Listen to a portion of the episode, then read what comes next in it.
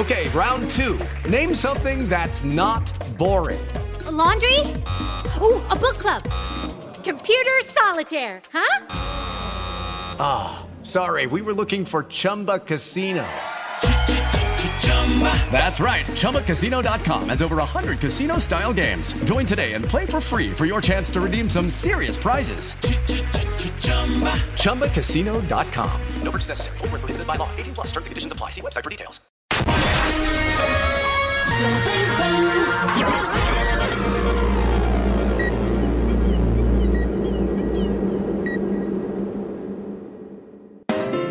Jovem Pan Morning Show. Oferecimento Loja e 100. 70 anos realizando sonhos. Ainda bem que tem. Loja e 100.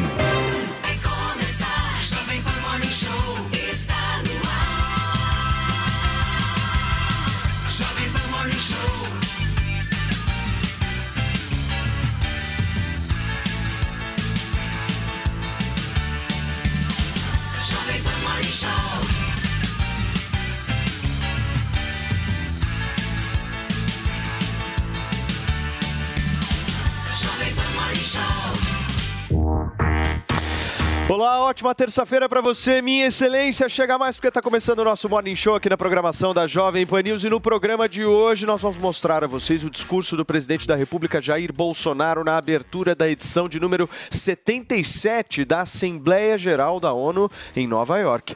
A guerra da Ucrânia e a crise de alimentos devem ser focos desse debate. Nós vamos falar também sobre a proibição do TSE de que a campanha de reeleição do presidente da República use imagens de um discurso dele feito durante viagem a Londres. Em decisão, o órgão diz que há indícios de abuso de poder. E mais, Luísa Sonza se pronuncia após ser acusada de racismo. A cantora foi processada por danos morais após pedir copo de água à advogada negra pensando que era funcionária de hotel. Tudo isso e muito mais a partir de agora, nesta terça-feira. Vem com a gente porque a nave vai até o meio-dia, Paulinha. Bom dia. Vamos, eu estou completamente pronta, aqui a gente pode ir para o espaço juntos, mas no Twitter a gente vai com a hashtag na ONU. Comente todos os assuntos do Morning Show e participe com a gente, hashtag na ONU. Muito bem, gente. Vamos começar o programa de hoje trazendo o editorial do Grupo Jovem Pan de Comunicação e este grupo é alvo hoje de ataques mentirosos por outros veículos de comunicação. A Jovem Pan é líder nas transmissões por streaming e no YouTube sempre, sempre preza pela liberdade de expressão e principalmente pela verdade. Acompanhe. Em respeito aos seus milhões de ouvintes e espectadores, o grupo Jovem Pan repele enfaticamente as falsidades divulgadas em suspeita parceria pela revista Piauí e pela Folha de São Paulo. Ao contrário do que afirmaram a publicação semiclandestina, que se arrasta em menos de 30 mil exemplares, e o jornal Decadente, as relações entre a Jovem Pan e o YouTube são exemplarmente normais. O próprio YouTube desmentiu o conteúdo das supostas reportagens. Esses textos derivam da indignação provocada em tais publicações pelo sucesso de uma instituição que já completou 80 anos de existência. É compreensível o inconformismo da Folha, reduzida a 60 mil exemplares por dia, com o êxito, por exemplo, da TV Jovem Pan News, que com menos de um ano já se consolidou como o segundo maior canal de notícias e vai se aproximando rapidamente da liderança. Essas informações são confirmadas, ironicamente, pelos números publicados pelos concorrentes que ultrapassaram todos os limites da leviandade. O grupo Jovem Pan sempre se pautou pelo apego aos fatos e à verdade. Não agem assim as publicações envolvidas na onda de ataques a uma empresa que, historicamente, combate os pecados a ela atribuídos nos últimos dias. A Jovem Pan é acusada de favorecer uma única candidatura, obrigando seus colaboradores a seguirem determinadas regras. falso. Os comentaristas de diferentes posições externam as suas ideias com total liberdade. Nenhuma outra empresa, aliás, admite opiniões divergentes. É o caso da Folha de São Paulo. É muito cinismo tentar restringir à Jovem Pan normas da legislação eleitoral respeitadas pelos acusados e violadas pelos acusadores. Este grupo nunca foi favorecido na distribuição de verbas de comunicação. A Folha é que parece sofrer da abstinência decorrente de decisões do governo. A revista Piauí sobrevive graças à milionária doação do banqueiro a quem pertence. Ao contrário da dupla de veículos, a Jovem Pan se vale da competência e da meritocracia para se manter em boa saúde financeira. Em vez de atribuir a outros problemas imaginários e de sonhar com o desaparecimento de uma instituição jornalística brasileira, a Folha e a Piauí deveriam cuidar dos males que vêm acelerando a sua decadência. E o nosso Paulinho Figueiredo também gravou um depoimento. Hoje ele não participa do nosso programa, mas fez questão de gravar um depoimento a respeito disso que o Augusto Nunes acabou de dizer. Pessoal, de novo eu tenho um assunto que eu não posso deixar passar em branco. Mais uma vez a Jovem Pan sofreu um ataque da concorrência e mais uma vez ela vem do UOL, do Grupo Folha. Eu já falo de novo sobre esse ataque, mas antes deixa eu fazer um breve histórico. Primeiro, nós tivemos aquela reportagem nojenta da revista Piauí, também do grupo UOL Folha, que além de atacar pessoalmente a família dos donos da PAN de um jeito muito baixo, promoveu a ideia falsa de que nós seríamos bancados pelo governo federal do Bolsonaro. Como o nosso colega Caio Coppola respondeu brilhantemente lá no seu boletim Coppola, isso é incontestavelmente falso e eu recomendo que vocês revejam. Mesmo com um crescimento astronômico, a PAN recebe hoje menos dinheiro do governo federal do que recebia dos governos anteriores. É uma parcela bem pequena do nosso faturamento. O grupo UOL Folha nos julga com as réguas deles. Sabe como é que é? O grupo que recebeu entre os anos 2016 2000 e 2016 nada menos do que meio bilhão, é, bilhão com B de bola, de repasses é, de verbas de publicidade do governo federal, eles acham que a banda aqui toca do mesmo jeito que toca lá. E agora estão desesperados porque a teta deles está secando. E não está secando à toa. Está secando porque, além desse governo gastar menos em publicidade, o barco da Folha, gente, está afundando. Os tempos áureos, quando o jornal tinha circulação superior a 200, 300 mil exemplares, eles já se foram.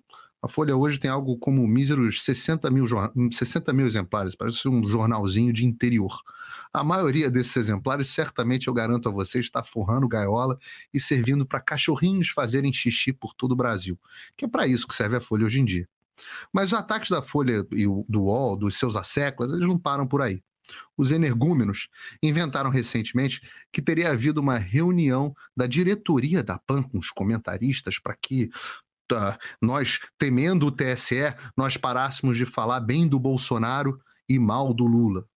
A colunista lá do, da Folha, do UOL, a Mônica Bergamo, extasiada com a possibilidade de censura, chegou a comemorar no Twitter dela: manda quem pode e obedece quem tem juízo. Eu já falei sobre isso por aqui, só que também era mentira, né? Eu já disse: essa reunião nunca aconteceu, ninguém aqui nunca ouviu falar disso, foi absolutamente desmentido por todos e continuamos falando livremente. O problema é que, como a gente diz no Rio de Janeiro, vocês da Folha têm que parar de acreditar no próprio caô. Né? Porque vocês nos medem mais uma vez com a régua de vocês. Nós sabemos, inclusive, pelo Diogo Mainardi, que a censura é uma prática por aí na Folha. Né? Ele mesmo disse isso no Twitter esses dias, uh, que a, a, o UOL censurou o ex-veículo dele. Mas na Jovem Pan, gente, simplesmente não tem isso. Aqui eu falo simplesmente o que eu quiser e todos nós somos assim. Quem gosta do Lula fala bem do Lula. Quem não gosta, fala mal. A mesma coisa com o Bolsonaro. Aqui a gente acredita piamente na liberdade de imprensa, liberdade de expressão, que estão previstos na nossa Constituição, e na pluralidade. Todos os pontos de vista, todos os candidatos, todo mundo é bem-vindo aqui na PAN. Não existe uma postura editorial bolsonarista. Pelo contrário, se vocês soubessem o quanto que eu me aborreço às vezes com a nossa redação, vocês jamais diriam que a gente é bolsonarista. Mas aqui o que acontece é que cada comentarista fala o que quer. E você, você de casa, sabe que cada um de nós pensamos de forma honesta com o espectador. Agora, onde é que está a pluralidade lá no grupo UOL Folha, que finge imparcialidade, mas a gente sabe muito bem onde é que está o coração deles. E tudo bem, façam o trabalho de vocês, com o viés de vocês, uh, e a gente faz o nosso trabalho e vamos deixar o público julgar. Liberdade, livre mercado. Pode parecer um conceito estranho, né? Talvez por isso que vocês tenham partido para essa última ofensiva. Arrumaram um levantamento porco de quinta categoria, feito lá na UFRJ por um especialista, o UFRJ, que é outro antro de esquerdista, para dizer que o algoritmo do YouTube favorecia a Jovem Pan. Daí botaram a Patrícia Campos Melo, aquela da polêmica do furo, para dar. Imaginem o YouTube favorecendo alguém que não seja de esquerda. Só pode ser piada, né? Mas eu conheço, não é piada, eu conheço esse expediente, essa tabelinha gostosa da esquerda. A militante lá do ex-jornal publica um relatório encomendado de um especialista. Daí o partido de esquerda vai e usa isso para entrar no TSE e se cair na mão certa, de repente o TSE até age. Ou, no mínimo, vocês conseguem, constranger o Google para voluntariamente eles censurarem, reduzirem o nosso alcance, não é? E aí vocês acharam, de novo, que tinham conseguido. Volto a dizer, parem de acreditar no próprio caô. No portal do UOL, Notícias da TV, teve uma nova reportagem nessa segunda, comemorando YouTube atua contra a Jovem Pan e pode selar o destino da mídia bolsonarista. Peraí, pausa. Mídia bolsonarista? Com tanto esquerdista aqui com o microfone aberto? Aqui no programa, vocês estão vendo. Deixa eu ver se eu entendi. O UOL, que só tem lulista, não é uma emissora, uma rede, uma mídia lulista. Mas a PAN, com lulista, bolsonarista e tudo mais, é bolsonarista? Mas essa, essa, é a menor das mentiras, de novo, dessa notícia, assinada pelo Guilherme Ravache, o famoso quem? Segundo ele, a PAN agora estaria lamentando não receber dinheiro do governo federal contrariando outra publicação do próprio UOL. E, gente, vocês têm que decidir, ou a gente é sustentado pelo Bolsonaro ou não é. Enfim, agora nós estaríamos preocupados porque o YouTube estaria começando a desmonetizar o conteúdo da PAN e reduzindo o alcance dos nossos programas. A fonte dessa notícia é a Ana Clara Costa, da Piauí, do Grupo Folha, a mesma que começou com essa onda de ataque lá atrás. Só que, mais uma vez, é tudo completamente falso fake news, pura e simples. Não houve essa desmonetização ou redução de alcance. Quem disse? Ora, nós, mas além disso, o próprio YouTube, que desmentiu vocês mais uma vez. Depois, eu acho que depois de mentir tantas vezes, talvez vocês já possam até pedir música naquele programa lá na outra emissora que é parceira de vocês. Que lixo, que porcaria, que vergonha. Vocês acham que assim vocês vão conseguir competir com a gente? Nós competimos e competimos sim pela audiência, mas em igualdade. O que vocês querem, queridos, é equidade, que é a igualdade de resultados, não a igualdade de condições. Querem que o YouTube, ou o TSE, ou o Lula, ou quem quer que seja, vocês querem que regule as coisas para obrigar o público a consumir o conteúdo lixo de vocês que ninguém mais quer consumir. Vocês querem o monopólio da ideologia fracassada de vocês e tirar do público a liberdade de escolha. Não vai rolar. Como canal de televisão, a PAN não completou nem um aninho e já está consolidada na posição como segundo maior canal de notícias do Brasil. Segundo, por enquanto. Vários dos nossos programas, como o Mone, com frequência, lideram a audiência do nosso horário. Os pingos nos is que vocês tanto odeiam, lidera todos os dias, inclusive ontem, enquanto desmentia essa notícia falsa de vocês. Que ironia deliciosa. No dia 7 de setembro, nós batemos 1,2 de é, pontos de audiência. A gente chegou a ter mais audiência do que a soma de todas as outras emissoras de notícias somadas, né, combinadas. Nos últimos 30 dias, a Jovem Pan teve quase 600 milhões de visualizações no YouTube. 600 milhões! No rádio, nosso querido rádio, todos os dias a gente tem um alcance diário de 18 milhões de ouvintes. E sem contar o Facebook, onde também somos é, relevantes, a Panflix que cresce, as milhões. Tem que levar isso em consideração, as milhões de cortes dos programas que você, você que está nos assistindo em casa, compartilha nas nossas redes sociais, nas suas redes sociais. Qual foi a última vez que você viu um corte da concorrência no Instagram ou no WhatsApp de alguém? E, gente, enquanto a audiência estiver conosco, nós não vamos parar. Os cães podem ladrar à vontade, que a caravana vai continuar passando. Em vez de vocês tentarem nos difamar toda semana com a reportagem mentirosa, tentarem nos calar no TSE, que tal vocês experimentarem? Olha, ideia ousada, tá? Que tal vocês experimentarem fazer jornalismo? Não esse jornalismo porco militante que vocês fazem. Jornalismo de verdade, honesto com o espectador. Quem sabe aí, quem sabe, a audiência retorne. O público é soberano, queridos. Boa sorte. Muito bem, turma. São 10 horas e 14 minutos nesta terça-feira para vocês que nos acompanham aqui na Jovem Pan News. E eu mencionei que o Paulinho Figueiredo hoje não vai participar. O que, que aconteceu aqui nesse programa? Guga Noblar já até deu uma levantada, né? Ficou feliz. Eu queria que você olhasse para trás, Guguinha. Olha, Dá só uma olhada quem te espera, irmãozinho. Rodrigo Constantino Grande. já na área. Tudo bem, Consta? Para alegria do Guga, você não faz ideia. Ele estava super bem. Quando apareceu você no telão, eu acho que ele mudou um pouco do semblante e está precisando de um harmonique para corrigir justamente as linhas aqui, de expressão. Essa é a Constantino. Vamos aqui. falar sério agora, porque o assunto é sério. Nós estamos diante de, um, de uma situação que é uma situação curiosa, né? A Jovem Pan ela está sendo acusada de alguma forma de ter sucesso. Como é que se enxerga isso? Bom dia, Paulo. Bom dia aos colegas do Morning Show e toda a audiência. É, olha só, é uma coisa muito triste o que está acontecendo e, e, mais triste ainda na minha visão, por ter o aplauso de alguns é, jornalistas e até mesmo alguns da casa.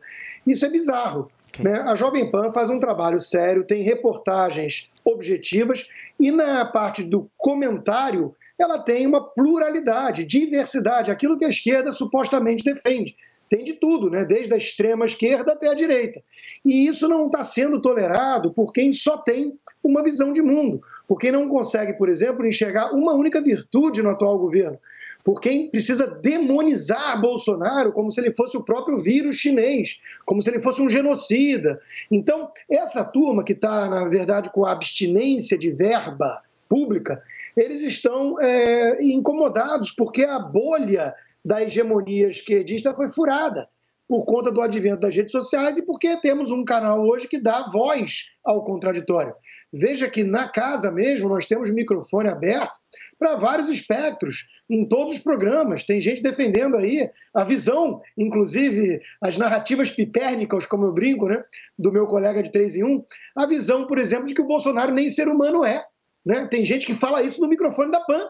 É, e está tudo certo, vamos embora. Né? Então, é, o que eles estão incomodados é, na verdade, exatamente com isso, Paulo, é com o sucesso de audiência. Né? E eles estão incomodados também com um canal, uma televisão nova, que permite o espaço para o contraditório, porque uma vez que você deixe alguém de direita é, é, rebater as falácias esquerdistas, a esquerda perde tudo, porque a esquerda só tem isso, falácias. Então, eu sempre fui a favor da pluralidade, eu não me incomodo de chamar esquerdistas para um bate-papo, para um debate. Agora, a esquerda, via de regra, não tolera isso, não suporta colocar um Rodrigo Constantino que seja lá naquela é, é cena toda armada, naquele teatrinho todo armado dos nossos concorrentes, né, para fingir que estão fazendo análise, enquanto na verdade estão dia e noite é, é, atacando, demonizando o presidente. Ah, o vestido da primeira-dama, não, o Bolsonaro vexame internacional, blá, blá, blá, blá, blá, blá. É só isso, é só narrativa furada, é só é, discurso é, partidarizado, e quando alguém vira, vem com um alfinetinho assim, estoura a bolha, fala, não, não é isso não, você está apenas é, com narrativas fajutas aí a turma fica desesperada e clama por censura. Então é disso que se trata, Paulo. Estão incomodados com a concorrência, estão mentindo desesperadamente que a Jovem Pan é bolsonarista, que a Jovem Pan recebe dinheiro de governo e blá blá blá, projetando aquilo que eles são nos outros e incomodados com a livre concorrência. Deixa eu tirar uma dúvida com vocês, que eu fico aqui um pouco curioso para entender, e eu acho que essa história ela gira em torno do algoritmo das redes sociais, no caso o algoritmo é, do YouTube. Nessa questão do YouTube, Porque, sim. por exemplo, para mim, pelo menos, o que aparece conteúdo de churrasco, nossa, o tempo inteiro aparece uma belíssima de uma carne sendo feita. Para mim, o que aparece conteúdo de tênis, que eu gosto de consumir bastante. Para mim, o que aparece conteúdo do morning é impressionante. Agora, por exemplo, você pega uma jornalista, no caso, eu vou citar aqui a jornalista Mônica Bergamo, porque ela escreveu um tweet hoje de manhã falando a respeito disso, que ela abriu o YouTube dela e de repente veio uma sugestão dos pingos nos is para ela assistir. O ponto que eu quero saber de vocês é o seguinte: para que o YouTube tenha sugerido os pingos nos is para ela, significa que ela, de alguma forma, demonstrou interesse pelo programa, seja Ou lá qual pela for. política. Ou pela política. né? E certo? outra coisa, também significa que esse programa tem um engajamento muito forte dentro do YouTube. Então, isso vale para qualquer vídeo, né? Que vídeos geram muitos comentários, muitos likes, muitos compartilhamentos. É essa leitura que o YouTube faz, que é o chamado algoritmo, para poder indicar vídeos para outras pessoas. Então, acho que se a gente ignora esse conhecimento básico de como funciona o YouTube e parte do princípio que o YouTube está é, simplesmente colocando aí para os outros materiais que muitos consideram que é de direita, eu acho que é aí que está o erro.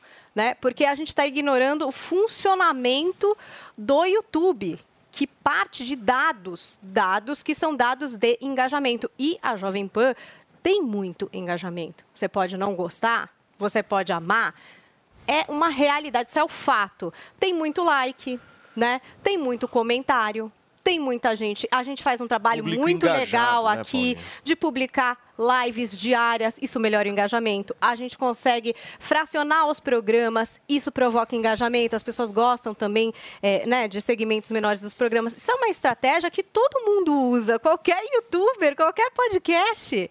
E a gente consegue um resultado bom de engajamento. E é por isso que esse conteúdo acaba amplificado. Eu acho que quando você ignora isso e fala, ah, o YouTube está colocando coisas de direita, coisas da Jovem Pan para os outros, meu Deus, não é isso, entendeu? Não é isso. Isso tem a ver com o sucesso que a gente fez no YouTube e é um sucesso não só de conteúdo, mas de técnica para usar essa rede social. E muita gente faz, gente.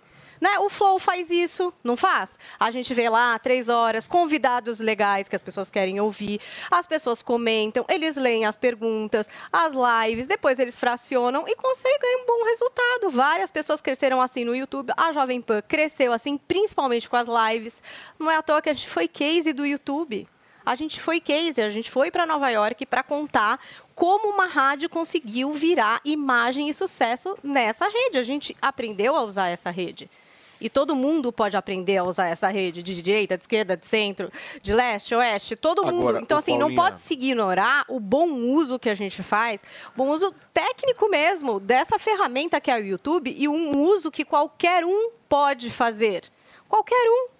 Qualquer um pode melhorar o seu engajamento no YouTube se fizer vídeos diários e usar aí de todas essas ferramentas que são, enfim, do próprio YouTube. São as leis postas pelo próprio YouTube. Não Vale- tem nenhum benefício ou malefício aqui. Vale destacar um ponto que eu acho bem interessante dessa conversa, que é o seguinte: outras podem vir a reclamar, mas quem fez primeiro toda essa digitalização foi a Jovem Pan. Pois é, foi um movimento Aprendeu feito. a fazer. Nós e estamos fazendo aprendemos como, como Seis, sete funciona anos, pelo a menos. rede. A rede, ela transmite, aí vocês podem até me passar, Acho que Vini, o dado certo, que ano que a gente começou a transmitir no Pelo YouTube, YouTube, né? organizar Ou seja, os tem todo um canais. aprendizado aí, Teve né? todo um, um trabalho feito aqui. Exato. Não foi do nada. Não foi Exato. do nada. Cubaninha, eu quero entender o que, que aparece na sua timeline do YouTube, meu amor.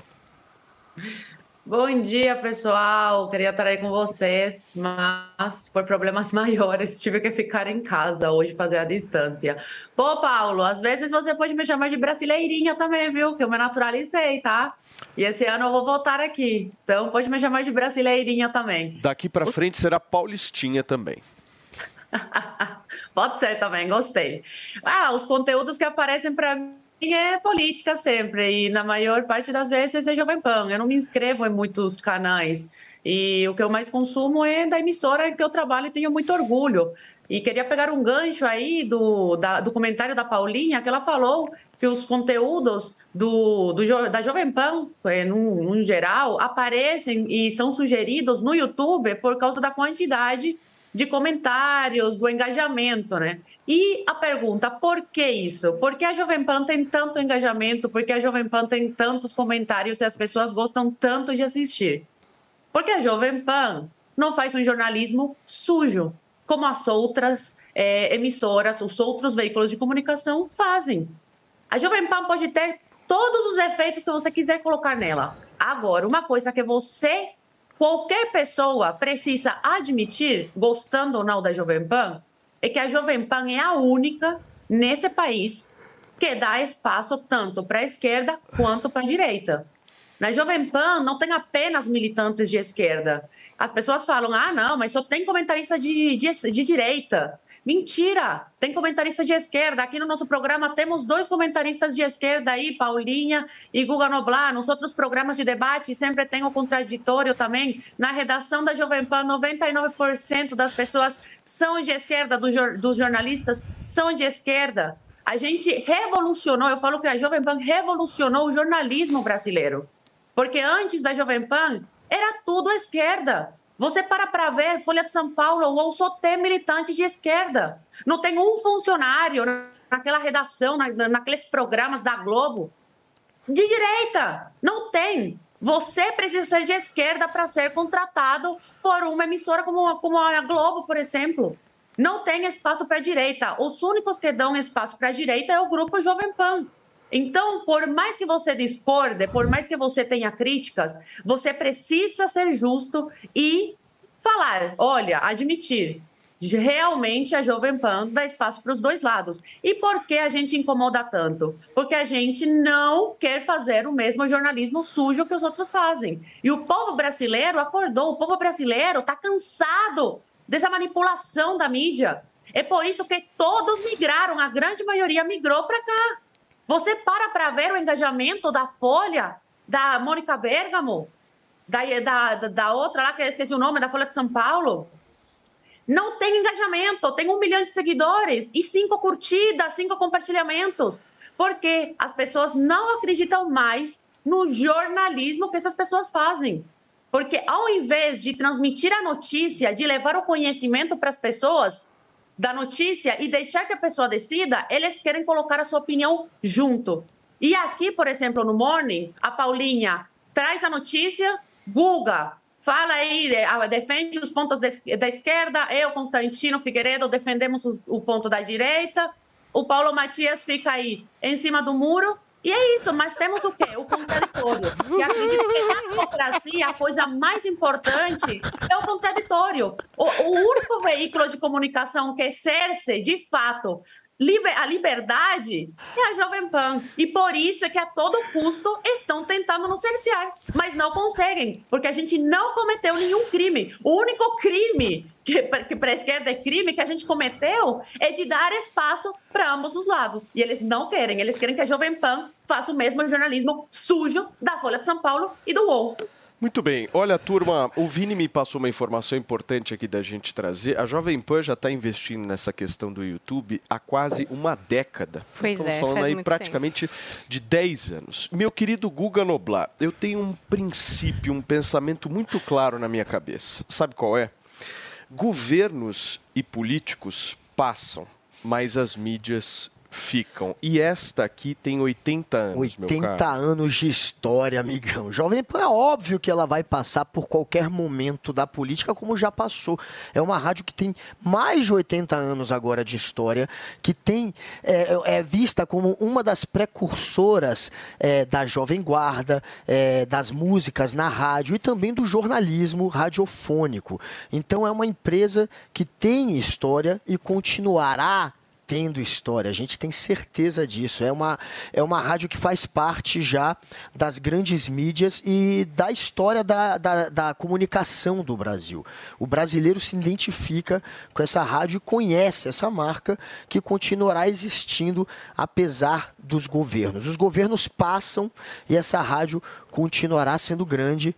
É, como sempre foi e como continuará sendo, não tenho a menor dúvida disso. E como disse a poucos dias, a própria Rádio Jovem Pan, ela não tem lado, porque é, ela disse que num editorial recentemente que ela não tem lado e eu tô aqui para fazer esse embate mesmo aqui nesse programa, no programa do Morning Show, tô eu e a Paulinha e o em cima do muro aqui, fazendo um contraponto. fazendo um contraponto. Fazendo um contraponto, enfim, a- aos outros que às vezes é, acabam é, defendendo um ponto de vista mais à direita, e assim será. Eu tenho meu espaço aqui, é, que é muito é, bem dado para mim, que eu tenho o direito de falar o que eu quero, e estou muito feliz com ele.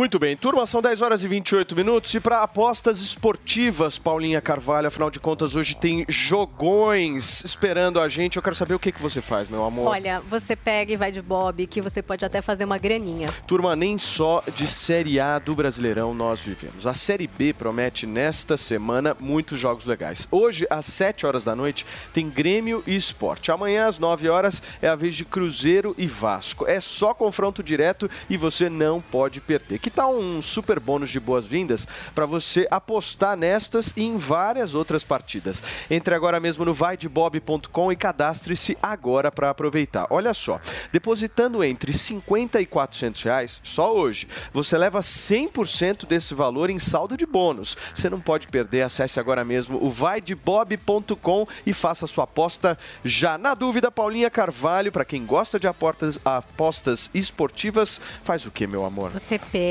vai de Bob, ainda faz uma graninha. Muito bem, turma, daqui a pouquinho tem discurso do presidente da República ao vivo na ONU e a gente vai transmitir aqui na Jovem Pan, comentar, tretar, fica por aí, são 10 e meia. Na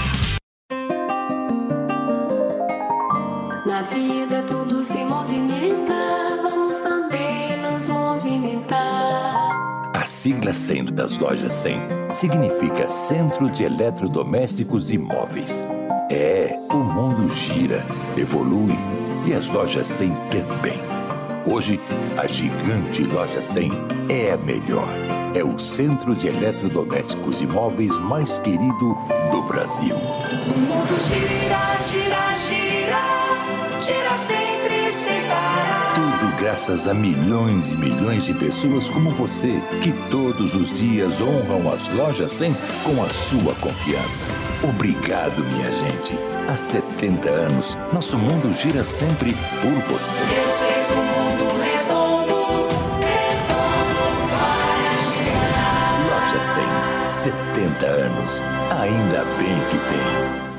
Na DirecTV Go, você tem o melhor da TV e do streaming juntos, tudo num só app. São mais de 70 canais ao vivo, com jogos, programas infantis, jornalismo e muito mais. Além de streaming, com milhares de filmes e séries. Também dá para adicionar conteúdos extras no seu plano. Assine DirecTV Go, adicione o Combo Plus e tenha Disney Plus e Star Plus com 50% de desconto por seis meses. Aproveite! Dê um Go e experimente grátis em directvgo.com.br. DirecTV Go, TV e streaming, tudo num só app. Você sabia que dá pra ganhar dinheiro escrevendo textos pra internet, mesmo sem experiência? Meu nome é Rafael Bertoni e eu vou te ensinar tudo sobre a profissão mais reconhecida e bem paga do mundo digital. Eu já formei mais de 2 mil alunos que hoje estão ganhando a partir de 3 mil reais por mês. Eles trabalham de casa ou de qualquer lugar do mundo. Quer saber mais? Acesse agora newcursos.com.br, participe do meu grupo exclusivo e descubra se essa profissão é pra você. Entra lá, niucursos.com.br.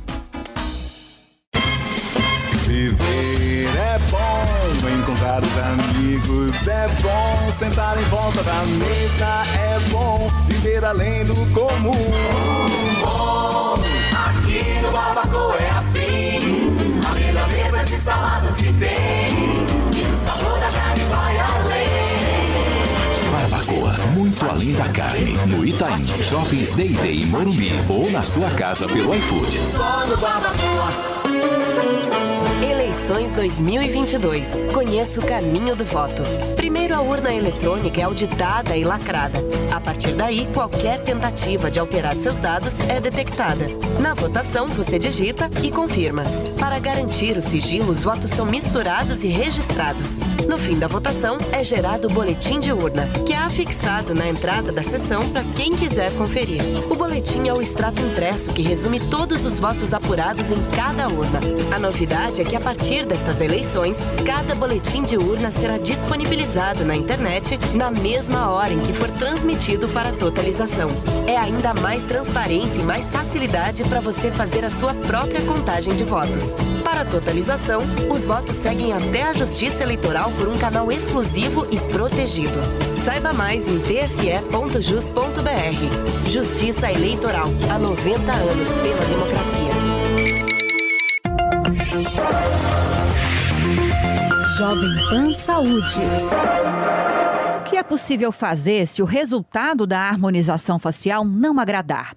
O cirurgião plástico Dr. Juvenal Friso explica no Jovem Pan Saúde dessa semana.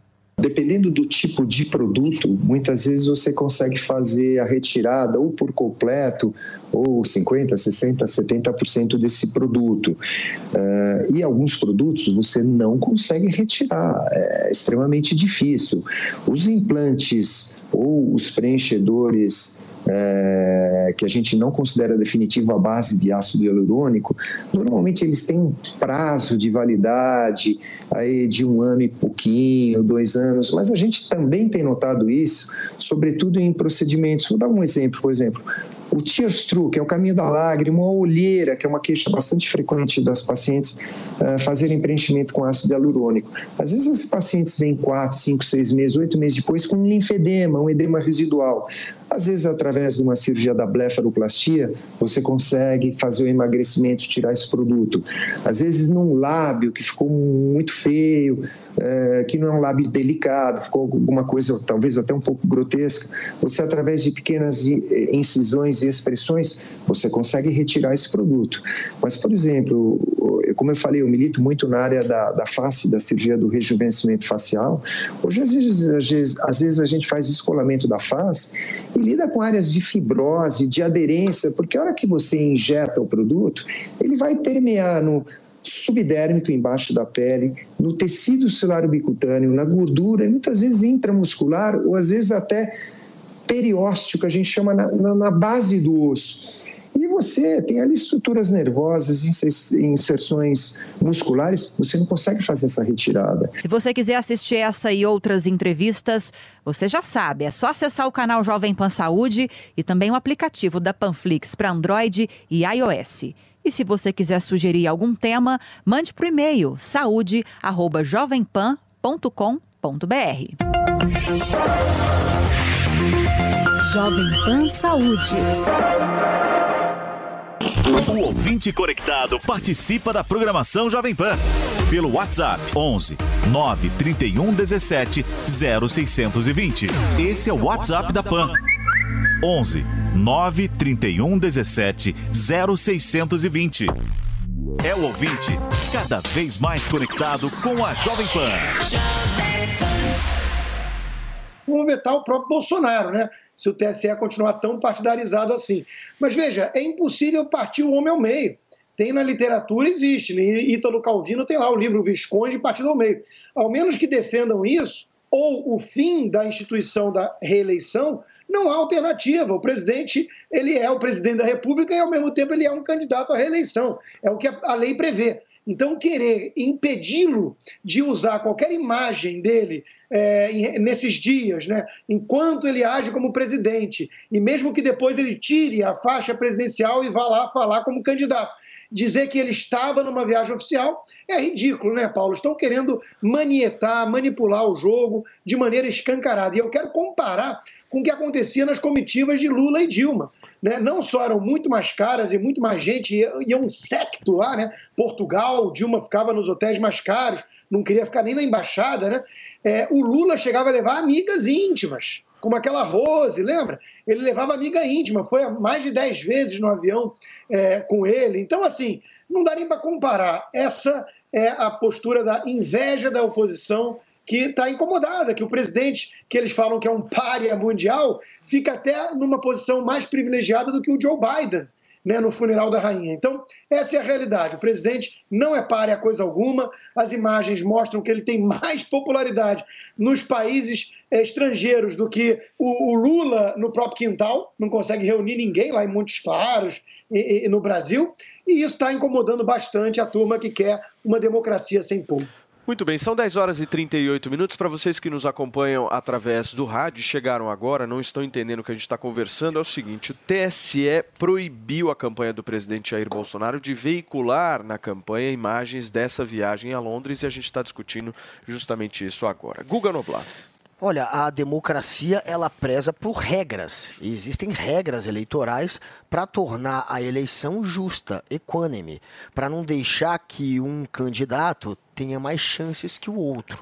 No momento que a gente tem um presidente da República usando o aparato oficial, usando o dinheiro do Estado, usando o avião do Estado, ficando numa embaixada, onde ele só sobe naquela embaixada por ser o presidente, senão não teria subido, e faz desse local, dessa viagem, um ponto para pedir voto, para fazer comício, é óbvio que ele está rasgando as regras eleitorais. É óbvio que ele está corrompendo a democracia. A democracia precisa ser defendida. A eleição é o momento mais importante que representa todos os valores da democracia, o momento que a gente escolhe aquele principal representante e também todos os outros que nos representam no parlamento. Então é óbvio que a gente precisa que a justiça, é, nesse momento, cobre que os candidatos se comportem de maneira democrática, é, sem ferir as regras eleitorais, é, cumpram com, a, com, as regras da justiça eleitoral. E o Bolsonaro descumpriu claramente, mais uma vez, feriu a democracia, feriu as regras, usando nosso dinheiro, o dinheiro do nosso imposto, para viajar para o que seria uma cerimônia apenas de luto, um funeral, mas indo lá para fazer vídeo, é, imposto de gasolina, tentando comparar o preço da gasolina sem comparar o salário, é, pedindo voto é, na sacada de uma embaixada, que ele só subiu por ser o presidente. Depois, na hora de fazer o ato lá de, de lamentar a morte, também se aproveitou para lançar indiretas contra o STF.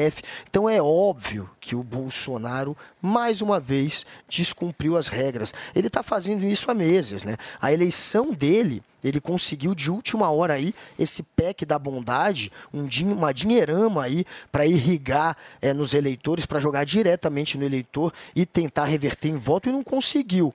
Aí teve o 7 de setembro, mais um fiasco que levou 60 mil para Copacabana para fazer número, para fazer vídeo com a ajuda do Exército, com o Exército servindo ali de animador de plateia, mesmo assim 60 mil, 50 mil em São Paulo, enfim, só para fazer número, só para fazer vídeo, se aproveitou do desfile cívico em Brasília para se unir e unir um desfile cívico com um comício dele para continuar fazendo foto, enfim, continuar ferindo as regras eleitorais. Então ele fere uma regra atrás da outra. E mesmo assim, Bolsonaro está vendo que pode nem chegar ao segundo turno, tamanho incompetência desse presidente.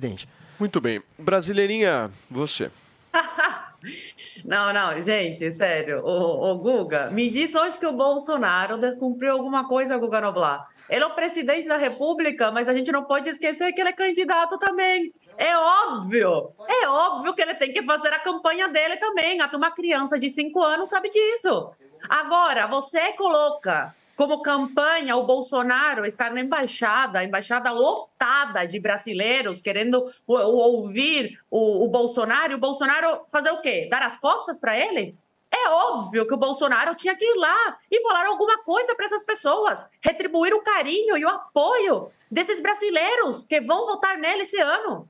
O que você queria que eu que fizesse? O presidente da República desse as costas para os brasileiros, para o seu povo que mora lá na Inglaterra? Pelo amor de Deus! Ele é o presidente, mas ele também é candidato, ele tem que fazer a campanha dele. Você sabe o que é isso? Isso é inveja. Quem é Tronic? A Soraya Tronic que entrou com essa ação. Quem que lembra da Soraya Tronic?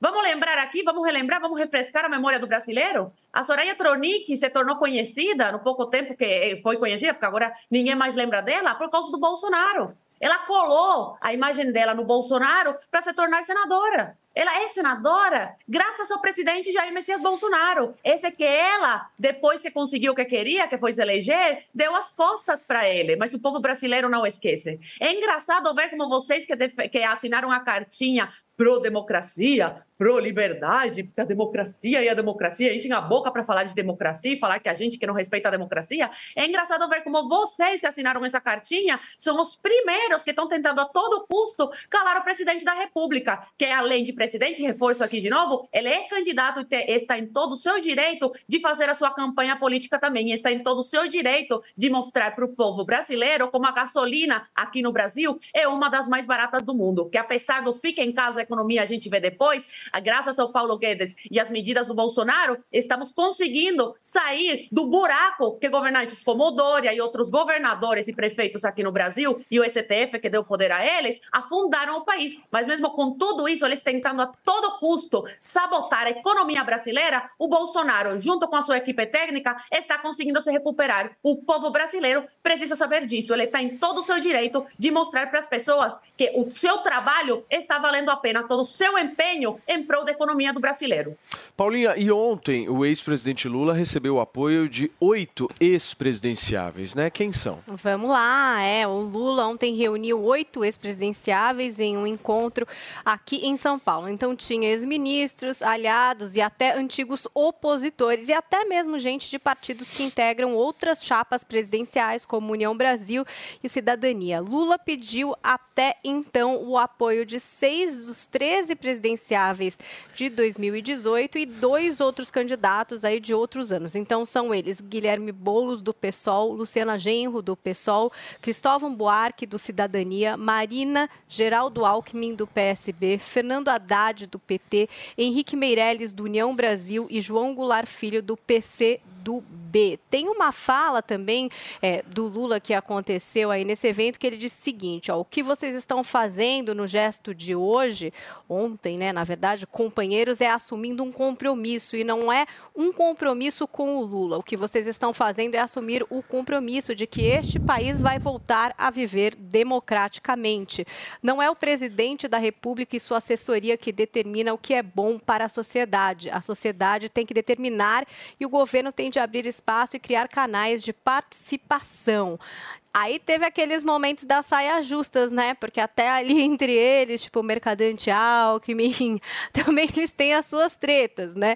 E no final do encontro teve um momento até que os fotógrafos pediram para todos fazerem o L do Lula e o Meirelles ficou ali sorrindo, resistindo, mas no final foi lá e fez o L, saiu na foto e tal. Olha, o presidente Jair Bolsonaro do PL também tem um apoio de ex-presidenciáveis. São eles o ex-presidente Fernando Collor, do PTB, candidato ao governo de Alagoas, o senador Esperedião Amin, do PP de Santa Catarina, candidato ao governo por lá, o governador Ronaldo Caiado, do União Brasil, candidato pelo PSD em 1989, o Guilherme Afife, do PSD, que é coordenador de campanha do ex-ministro Tarcísio de Freitas, do Republicanos, e candidato ao governo do- de São Paulo. Já o Ciro Gomes eh, tem o apoio do ex-deputado Cabo Daciolo, do PDT, candidato ao Senado pelo Rio de Janeiro, que concorreu contra ele em 2018. E a Simone Tebet, do MDB, tem o apoio de dois outros ex-presidenciáveis, o ex-senador Álvaro Dias, do Podemos, que tenta voltar ao Senado pelo Paraná, depois de ter perdido a disputa para o Planalto em 2018, e o ex-deputado Roberto Freire, do Cidadania, que concorreu em 1989 pelo PCB. Muito bem, Paulinha. Guguinha, vou te falar uma coisa, meu querido. Eu já ouvi várias vezes a expressão gado para quem é, é mais alinhado ao presidente da República. Já vi algumas pessoas falando, ah, esse aí é o gado, tal, que aceita tudo e vai atrás. Mas eu nunca vi é, uma habilidade do Lula que eu tiro o chapéu para ele. O que o Lula hoje está colocando de chifre no petista raiz é uma coisa assim impressionante. Você acha que é traição Eu acho que o Lula, até o final da eleição deste ano, vai falar que é liberal. Olha, isso é um chifre. O Lula na no economia ele foi assim, liberal. hein? impressionante. o governo E ninguém Lula fala privatizou nada. Ou muito- seja, os caras estão aceitando. empresas. Tipo, Meirelles, vamos falar de privatização? Vamos. E o petista O raiz. Henrique Meirelles ele é foi presidente do Banco. Central do, do Lula, Do Lula. não votou no Haddad contra o Bolsonaro, por isso talvez tenha hesitado em fazer aquele L no final. Dessa vez até ele tá do lado do Lula, porque o que tá acontecendo? Mas teve um lance também, né? Em entrevistas ele já tá fazendo a ressalva assim, mas queria que ele se comprometesse com o teto de gastos. Claro, assim, claro. tipo, toma, né? Claro. Tem que se comprometer. Não, porque não há nenhuma questão programática envolvida. pelo menos nessa fala específica de ontem desses candidatos, o principal nada foi Não, estabelecido. o principal, o que está sendo estabelecido nessa união entre ex-candidatos a presidente é uma frente contra o bolsonarismo. É mais ou menos o que aconteceu na época da ditadura militar. Naquela época, Collor e Lula, no final, estavam do mesmo lado, lutando contra a ditadura, pela redemocratização. Você acabou jogando para o mesmo canto do corner da, da briga política aqueles que antes eram opositores. Isso aconteceu na época do regime militar, porque estava todo mundo contrário contra estava todo mundo se opondo a um sistema que era antidemocrático. Então, aqueles que eram a favor da democracia, mesmo que tivessem divergências políticas, acabaram no mesmo canto do corner, do- da briga política. E ali, ali estava Lula, eh, Collor, Fernando Henrique. Eh, no final, no finalzinho mesmo, até o Maluf. Então, assim, é, é muito louco isso, porque eh, a- logo depois, claro que eles se dividiram. Logo depois veio a disputa política, veio a disputa pelo poder. E isso vai acontecer de novo. Agora eles estão ali unidos contra o bolsonarismo, porque eles enxergam no Bolsonaro um perigo real ao sistema, ao sistema democrático, no caso. Guguinha, desculpa te interromper. Começou agora o discurso do presidente da República, Jair Bolsonaro, na edição de número 77 da Assembleia Geral da ONU. E a gente acompanha ao vivo aqui na Jovem Pan. Nações Unidas, senhoras e senhores, chefes de Estado, de governo e de delegações.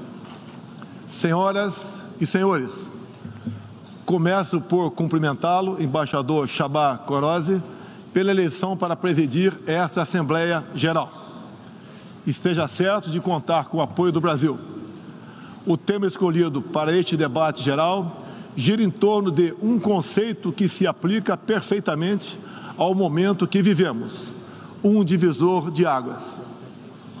Senhor presidente, nossa responsabilidade coletiva nessa Assembleia Geral é compreender o alcance dos desafios que compõem esse divisor de águas e, a partir daí, construir respostas que tirem sua força dos objetivos que são comuns a todos nós.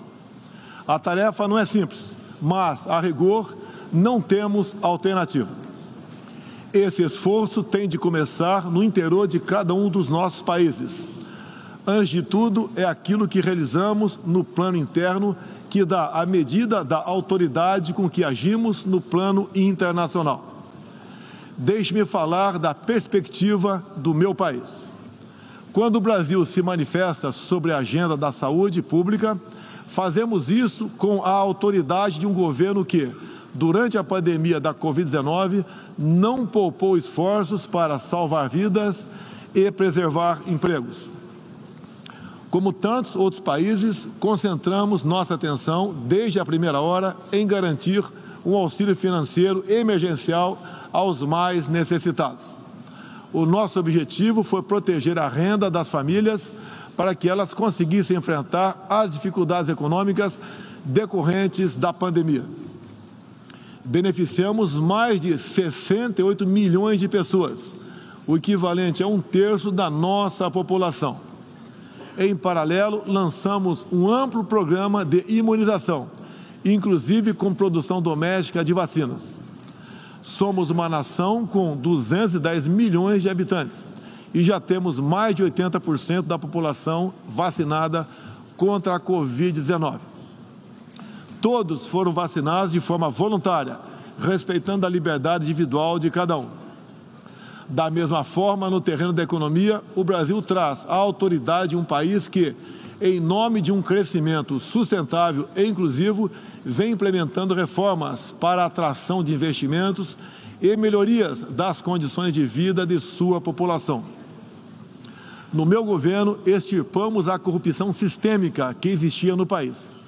Somente entre o período de 2003 e 2015, onde a esquerda presidiu o Brasil, o endividamento da Petrobras por má gestão, loteamento político e em desvios chegou à casa dos 170 bilhões de dólares.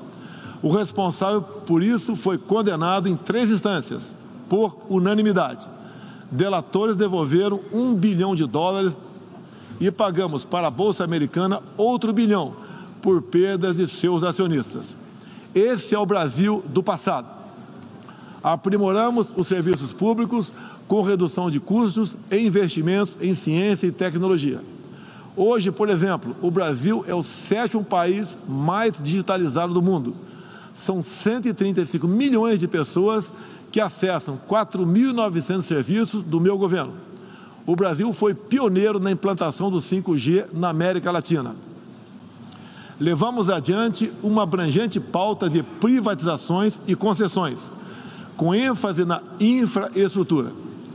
Com pausa para a data FIFA, chegou a hora de retomarmos atenção para a seleção brasileira. E o bate-pronto desta terça-feira traz tudo sobre a preparação da equipe canarinha para os amistosos preparatórios da Copa do Mundo. Sempre com a análise apurada da melhor bancada de comentaristas do país. Cada um tem a sua lista, mas não é uma mudança radical, aquela passa, joga tudo pela janela, não é isso que acontece. E claro, também tudo sobre o calendário europeu para os jogos da Nations League. Tudo do melhor debate esportivo você vai acompanhar aqui. Pra mim, a novidade mesmo são os dois zagueiros, né, que já estão no futebol italiano, porque se você pegar, os demais tudo já foram convocados. Bate pronto. É resenha e debate. É bate pronto. De segunda a sexta, ao meio-dia. Em todas as plataformas da Jovem Pan Esportes.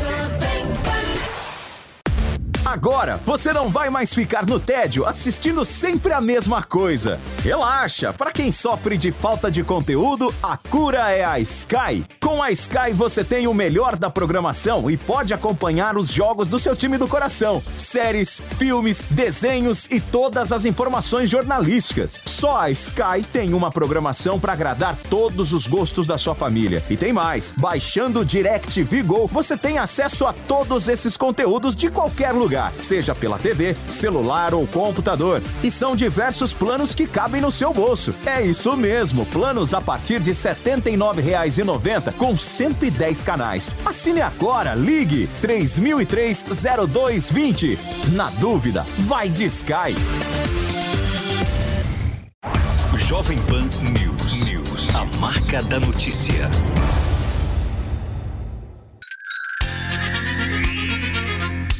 A Jovem Pan apresenta Conselho do Tio Rico. Senhoras e senhores, Daniel Zuckerman aqui na Jovem Pan. Tio Rico já está aqui e você, obviamente, quer o conselho. E no final ele vem com a frase agora. Frase Zuc, que eu tá queria fazer uma reclamação. Qual é a reclamação? Eu não consigo mais pousar naquele ponto aqui na Paulista, porra. Por quê? Não tem como, fecharam, eu não sei que merda que tá acontecendo. Aqui na Paulista? É, parece que vai ter um jantar aqui, eu tive que pousar lá, na, lá longe. Então manda o Tutinha abrir o espaço aéreo da próxima vez pra não ter essa dor de cabeça. Eu vou pedir, vou falar aqui, não sei se eu vou conseguir te atender. Ô tio, é o seguinte. Nós estamos vendo as sanções que estão acontecendo. Você, você teve alguma sanção que você fez com a Betina aqui ou não? Tem, que, que você já proibiu? Mas ela que faz comigo a sanção. É, ela Eu já que- sofro todo tipo de sanção desde o primeiro dia de casamento. Bom, a gente viu que assim, sempre o mercado se adapta e a gente vê o que está acontecendo na Rússia. Se proíbe o McDonald's, se proíbe cartão de crédito, os chineses aparecem. E dentro disso eu queria fazer uma pergunta para você. O que que você acha que é o impacto da economia chinesa no Brasil? Por que que eu estou te falando isso? Obviamente a gente quer falar das commodities em alta. Então, o que que a China reflete para a economia no Brasil? A China hoje é o novo eixo econômico do planeta. Esse negócio de Europa, a Europa já deixou de ser um grande continente faz tempo, né? Econômico, tô falando. Então, a China, ela começou a crescer 15% ao ano. Quando crescia pouco, crescia 7%. Só que ela chegou num tamanho hoje, Zuki, que é difícil você continuar crescendo 10, 12% ao ano. E o governo, o Banco Central chinês, forçando o câmbio para baixo para exportar. Tá bom. Então, pô, por exemplo, esse microfone aqui de plástico, isso aqui, você acha que vem da onde? De Carapicuíba? Não, vem da China. o tênis que você tá, a camisa que a gente usa. Tudo, tudo. Não tem como competir, Zuki. Não já, tem como. Já fomos engolidos, né? Já, já foi. É, que é aquilo que eu falo, tem uma frase no final aqui que eu vou te falar que é maravilhoso. Mas a China não tem como você competir. Então, qualquer espirro e tropeço na economia chinesa afeta, obviamente, no mundo inteiro. Todo mundo consome e vai continuar consumindo. Do que a China é um leão que está crescendo e não vai parar. não vai parar. Então vamos sempre prestar atenção. E, aí a gente faz o quê? Por isso que quando a molecada fala, tio, eu tenho 18 anos, 20 anos, o que, que eu faço da minha vida agora?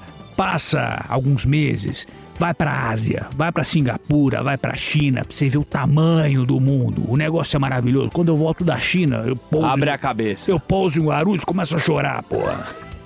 Eu já tô fazendo aula de mandarim que você me indicou, tô fazendo aqui. E eu quero a frase. Eu quero a frase pra gente terminar aqui em homenagem aos seus pensamentos. A frase é o seguinte, presta atenção. Vamos prestar atenção. O mercado chinês é igual criar um leão em casa. É fascinante, mas um dia ele te engole.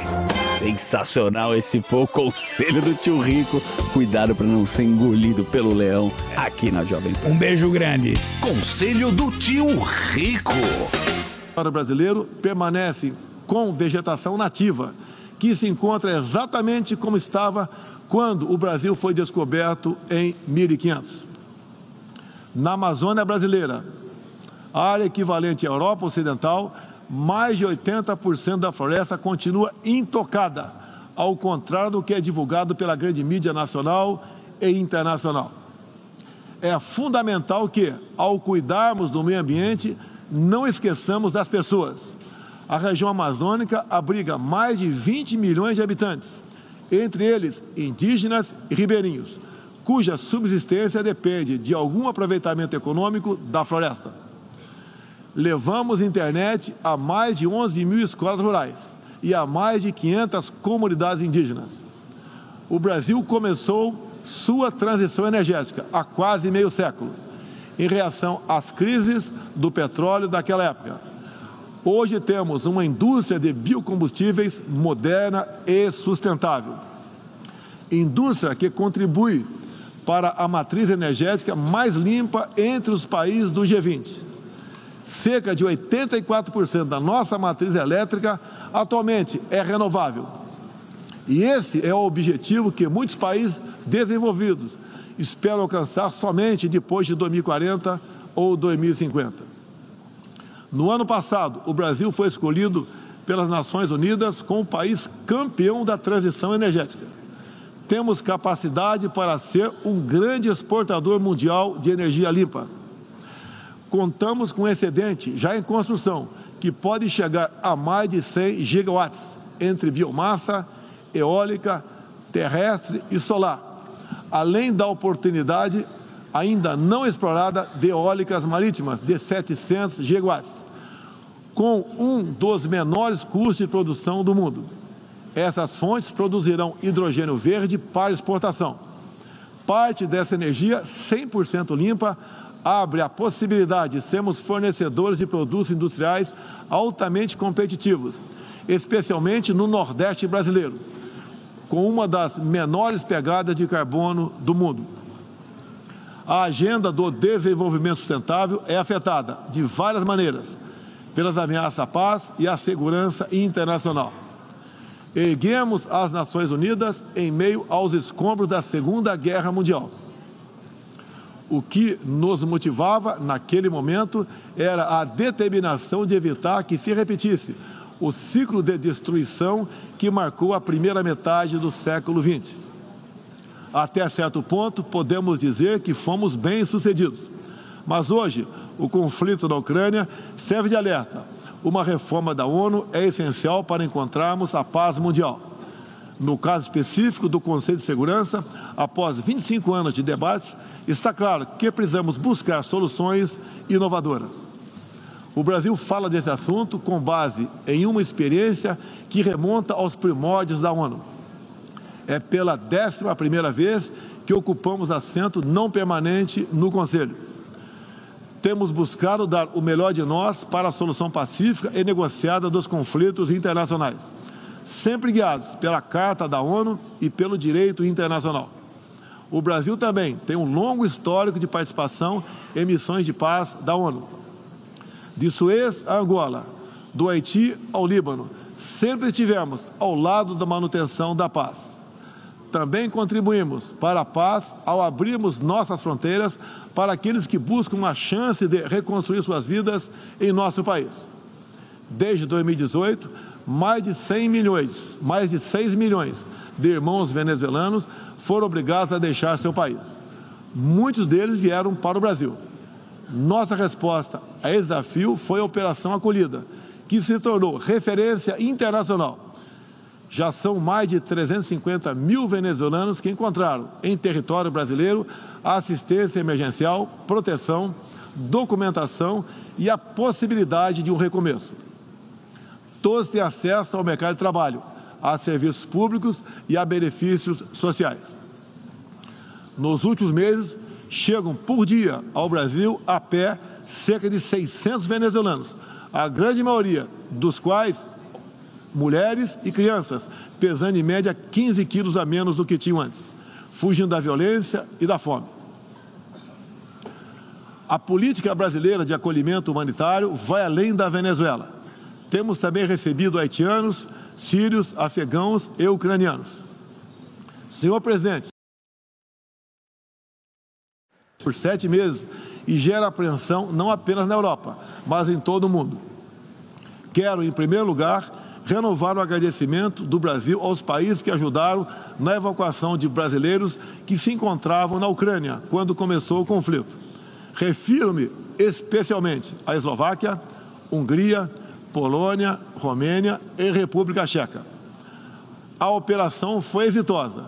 Não deixamos ninguém para trás nem mesmo seus animais de estimação. Diante do conflito em si, o Brasil tem se pautado pelos princípios do direito internacional e da Carta da ONU. Princípios que estão consagrados também em nossa Constituição. Defendemos um cessar-fogo imediato, a proteção de civis e não combatentes, a preservação da infraestrutura crítica para assistência à população e a manutenção de todos os canais de diálogo entre as partes em conflito. Esses são os primeiros passos para alcançarmos uma solução que seja duradoura e sustentável. Temos trabalhado nessa direção. Nas Nações Unidas em outros fóruns, temos tentado evitar o bloqueio dos canais de diálogo, causado pela polarização em torno do conflito. É nesse sentido que somos contra o isolamento diplomático e econômico as consequências do conflito já se fazem sentir nos preços mundiais de alimentos, de combustíveis e de outros insumos. Esses impactos nos colocam a todos na contramão dos objetivos do desenvolvimento sustentável. Países que se apresentavam como líderes da economia de baixo carbono agora passaram a usar fontes sujas de energia. Isso configura um grave retrocesso para o meio ambiente apoiamos todos os esforços para reduzir os impactos econômicos dessa crise. Mas não acreditamos que o melhor caminho seja a adoção de sanções unilaterais e seletivas. medidas têm prejudicado a retomada da economia e afetado os direitos humanos de populações vulneráveis, inclusive em países da própria Europa. A solução para o conflito da Ucrânia será alcançada somente pela negociação e pelo diálogo. Faço aqui um apelo às partes, bem como a toda a comunidade internacional. Não deixe escapar nenhuma oportunidade de pôr fim ao conflito de garantir a paz. A estabilidade, a segurança e a prosperidade da humanidade correm sério risco se o conflito continuar. Senhor presidente, tenho sido um defensor incondicional da liberdade de expressão. Além disso, no meu governo, o Brasil tem trabalhado para trazer o direito à liberdade de religião para o centro da agenda internacional de direitos humanos. É essencial garantir que todos tenham o direito de professar e praticar livremente sua orientação religiosa, sem discriminação. Quero aqui anunciar que o Brasil abre suas portas para acolher os padres e freiras católicos que têm sofrido perseguição do regime ditatorial da Nicarágua. O Brasil repudia a perseguição religiosa em qualquer lugar do mundo. Outros valores fundamentais para a sociedade brasileira, com reflexo na pauta dos direitos humanos, são a defesa da família, do direito à vida desde a concepção, a legítima defesa e o repúdio à ideologia de gênero. Quero também destacar aqui a prioridade que temos atribuído à proteção das mulheres. nosso esforço em sancionar mais de 70 normas legais sobre o tema desde o início do meu governo, em 2019. É prova cabal desse compromisso. Combatemos a violência contra as mulheres com todo rigor. Isso é parte da nossa prioridade mais ampla de garantir segurança pública a todos os brasileiros.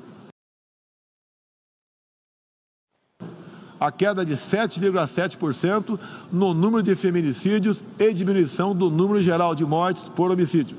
Em 2017, eram 30 mortes por 100 mil habitantes, agora são 19.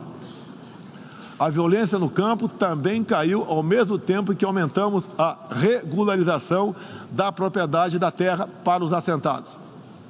No meu governo, entregamos 400 mil títulos rurais 80% deles para as mulheres. Trabalhamos no Brasil para que tenhamos mulheres fortes e independentes, para que possam chegar aonde elas quiserem. A primeira-dama, Michele Bolsonaro, trouxe novo significado ao trabalho de voluntariado desde 2019, com especial atenção aos portadores de deficiências e doenças raras. Senhor presidente, senhor secretário-geral, senhoras e senhores, chefe de Estado e de governo, Senhoras e senhores, neste 7 de setembro, o Brasil completou 200 anos de história como nação independente. Milhões de brasileiros foram às ruas, convocados pelo seu presidente, trajando as cores da nossa bandeira. Foi a maior demonstração cívica da história do nosso país. Um povo que acredita em Deus, pátria, família e liberdade. Muito obrigado a todos os senhores. Muito bem, nós ouvimos aqui na Jovem Pan News, são 11 horas e 9 minutos, o discurso do presidente perdão, Jair Bolsonaro na Assembleia Geral da Organização das Nações Unidas. A gente vai comentar sobre vários pontos que foram trazidos aqui pelo presidente. Disse que, inclusive, o momento que nós vivemos é um divisor de águas, fala sobre a questão envolvendo a pandemia aqui no Brasil, auxílio emergencial, cita a produção de vacinas, cita, inclusive, a corrupção nos governos petistas, dizendo a respeito do que houve com a Petrobras, fala em privatizações, queda no desemprego, deflação, faz um aceno ao agronegócio, fala em perseguição religiosa, trabalho, inclusive, de sua esposa é citado pelo presidente da República e agora, ao final, vocês ouviram ele uh, comentando a respeito das manifestações de 7 de setembro. Eu vou fazer o seguinte: a gente já já vai comentar sobre todas essas falas do presidente da República, mas antes, minha querida Paulinha Carvalho, é hora da gente falar sobre um tema essencial na vida do brasileiro. É a queda capilar. Nós sim temos uma política pública sensacional para passar. Por isso, meus amigos. Não é pública, é votem, privada, é privada. Votem Andrade. Esse homem traz a solução para você que por um acaso tá com o cabelo caindo, querido. Eu votaria em você. Votaria. Mas assim, com a maior tranquilidade do mundo, Andrade. Sabe por quê? É. O que você promete, você cumpre. Exatamente. Querido. É por isso que a gente traz aqui mostra, né, Paulo? A gente fala, eu gosto de falar que a gente é a empresa que mata a cobra e mostra o pau. Porque a gente traz aqui os antes e depois, a gente traz resultado, a gente mostra resultado, o pessoal daqui da Jovem Pan usa e vê resultado. Porque quando o assunto é crescer cabelo, acabar com a queda de cabelo, a gente sabe que o Hervik é o pioneiro em vendas aí, é o melhor produto que tem hoje para dar adeus à queda de cabelo, à calvície e estimular o crescimento do seu cabelo novamente. Então lembrando que é para homens, para mulheres, quem tá sofrendo com queda de cabelo, quem já tá careca, o primeiro sintoma do cabelo começar a cair, Paulo, é o cabelo ralo. É. Ele começa a ficar fino, vai indo ralo abaixo, você vê no chão de casa, no, no travesseiro. travesseiro. É, o é. é o caso da primeira foto ali, né, Paulinho? Olha ali, Caramba. tá vendo? A primeira falha. a falhar. Isso daí são poucos dias de uso, Paulinha. Poucos dias de uso ele já começa a preencher, já começa a engrossar o fio, já começa a dar volume. E aí tem o resultado que você tá vendo no, no depois ali. Quem tá nos acompanhando agora, que tá se olhando no espelho, tá vendo aquela entrada, aquela calvície, não tá gostando do que tá vendo, liga pra gente. Não custa nada, a ligação é gratuita. 0800 020 1726. Pode ligar agora no 0800 020 1726, porque a gente fala muito de autoestima, né, Paulinha? Exatamente. É, é a nossa autoestima, é cuidar de nós mesmos. A gente tá bem com nós mesmos, Exato. né, Paulinha? Às vezes a gente tá percebendo que tá com esse problema e não dá esse primeiro passo para fazer um tratamento. E um tratamento que é simples, gente, é não invasivo, é só na área. Então, por exemplo, você pega esse spray do Hervik, deixa lá no seu banheiro num lugar fácil. Então, escova o dente de manhã, passou seu Hervik, Exato. massageia o couro cabeludo. No fim do dia, também, antes de dormir, escova os dentes lá, passa de novo. É um tratamento simples, Sim. não invasivo e você só tem que dar o primeiro passo, que é claro, adquirir e sempre através do telefone, gente. Não vende em farmácia, ponto. lojinha, não tem Exatamente. essa. É 0800 020 1726. E vou falar uma coisa pra vocês. Se vocês por um acaso encontrarem com alguém, algum comércio, dizendo, olha, nós estamos aqui vendendo Hervik e tal, fake news isso aí. Exatamente. Você só adquire esse produto ligando no 0800 020 1726. Exato, A gente e Paulo, tem um depoimento Temos um hoje? depoimento hoje dessa foto do antes e depois desse cliente que mandou pra nós. Ele mandou um vídeo de depoimento também, se puderem Vamos rodar. rodar. Tá aí, galera. Pra quem não acredita, tá aqui, ó. Comprei o Ervic, tem 45 dias. Já tá diminuindo muito aqui a clareira, aqui atrás, em que nem se fala. Pô, tô muito satisfeito mesmo, tá? Super recomendo. Muito, muito bom mesmo, tá? Não é papo de vendedor, não. Funciona mesmo, tá? Pô, E isso é essa legal a principal dúvida, né, das pessoas, se A realmente gente- funciona A gente tá aí. recebe depoimentos assim todo dia, cara. É Isso muito bacana. legal. É muito gratificante a gente ver que o produto realmente funciona. Então por que, que você ainda não ligou, não adquiriu? Tá esperando o cabelo cair todo? Não, dá o primeiro passo agora, dá essa oportunidade pra você. É pra cuidar de você, é pra cuidar da sua autoestima. Liga pra gente, 0800 020 1726, adquire seu tratamento. Não custa nada, né, experimentar, né, Paulo? Agora, vamos falar uma coisa importante. Você que está querendo também o voto das pessoas. É. Candidato Andrade.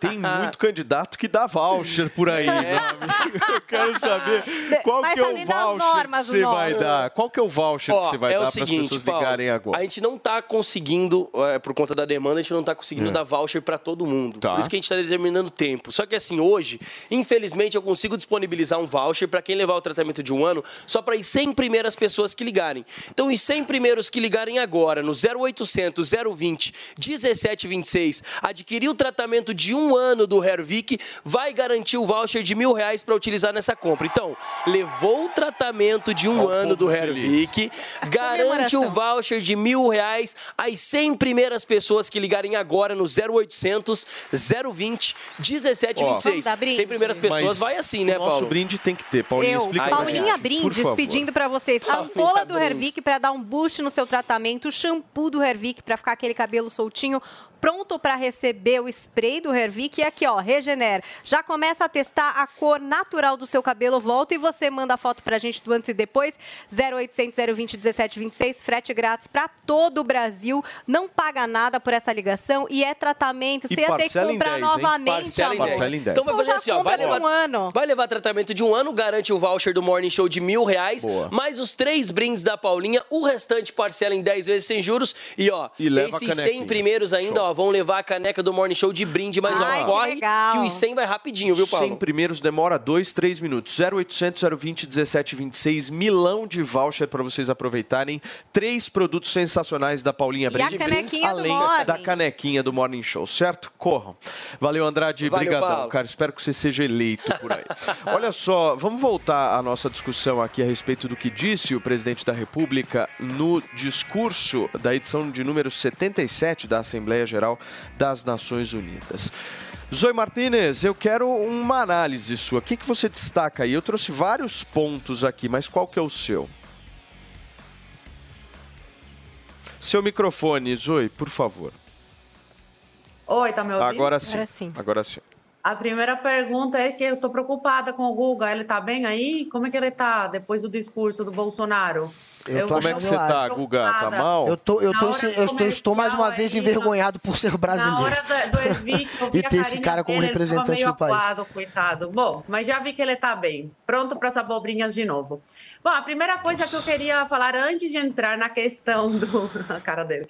Do, do discurso do presidente é como ele foi recebido ontem, né? Na, na- na entrada aí do hotel, vários apoiadores... é, ele recebendo mais uma vez o carinho aí dos seus apoiadores ao redor do mundo, não só no Brasil que o Bolsonaro tem seguidores, fãs, pessoas que admiram a coragem dele e chamando ele de mito ontem. É, queria ver uma, uma cena dessa com a Tronic, com o Lula, com a Tebet. Infelizmente, com nenhum desses acontece isso. Por que será, né? Aí a gente vê por que, que o Bolsonaro incomoda tanto. Bom, eu fiz algumas anotações aqui do que o Bolsonaro é, falou no seu discurso. Eu não esperava nada diferente do que ele falou, viu, Paulo?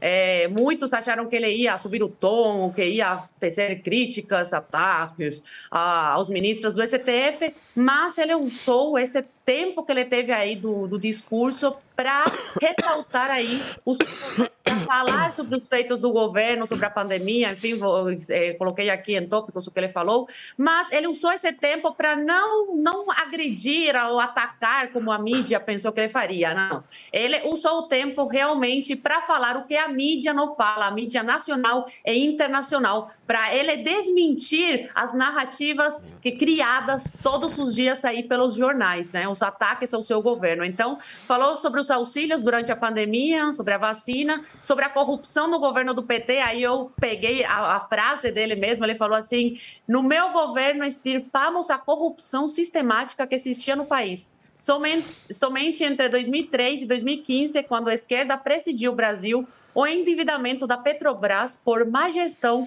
loteamento político e desvios chegou à casa dos 170 bilhões de dólares. Então, mandou aí a real para o mundo sobre o que acontecia nos, nos governos petistas aqui. É, bom, falou sobre o governo, melhor governo digital das Américas, sobre a água no Nordeste, oportunidades para o jovem empreender o, falou do desemprego, que caiu para 9%. Há sete anos que a gente não via uma coisa dessa. Sobre a deflação também, o preço da gasolina, que caiu mais de 30%.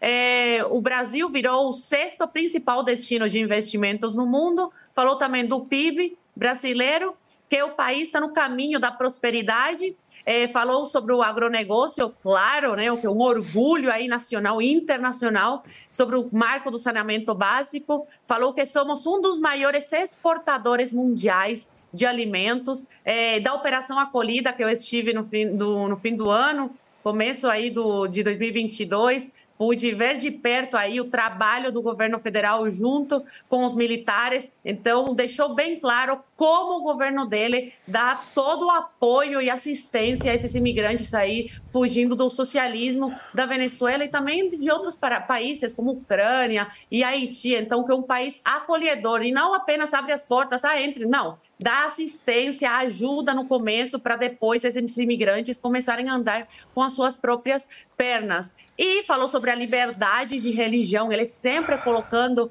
é, a, a, religião aí no seu discurso, deixando claro como ele é uma pessoa que acredita em Deus, que é, vê como uma pauta de extrema importância né? Você ter uma religião e finalizou seu discurso como ele sempre faz com pátria, família e liberdade. Ele nunca é, não, não, muda suas bandeiras, não muda o seu pensamento só para ganhar voto. Ele sempre segue aí a linha do que ele acredita, do que ele acha que é o certo, né? E do, do, dos seus valores. Ele sempre deixa muito claro os seus valores. Então foi um discurso que deixou a esquerda aí bem afetada Primeiro, o sucesso que foi a viagem aí agora à Inglaterra e agora na ONU. Bolsonaro mostrando mais uma vez como ele não é um ditador e sim presa pela liberdade, né? Falou aí sobre a liberdade mundial. E é o que eu sempre falo, e a esquerda ama é, interpretar da forma errada, que eu falo, como eu gostaria de ter um ditador como Bolsonaro em Cuba, porque a imprensa suja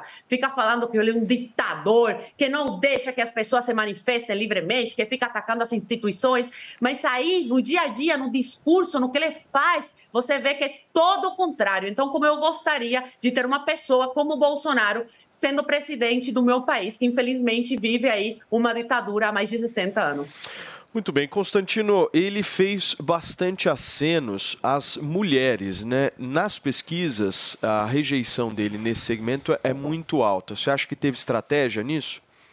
Paulo, eu acho que não. Acho que ele defendeu com convicção aquilo que ele acredita: as liberdades, né? a defesa da democracia representativa.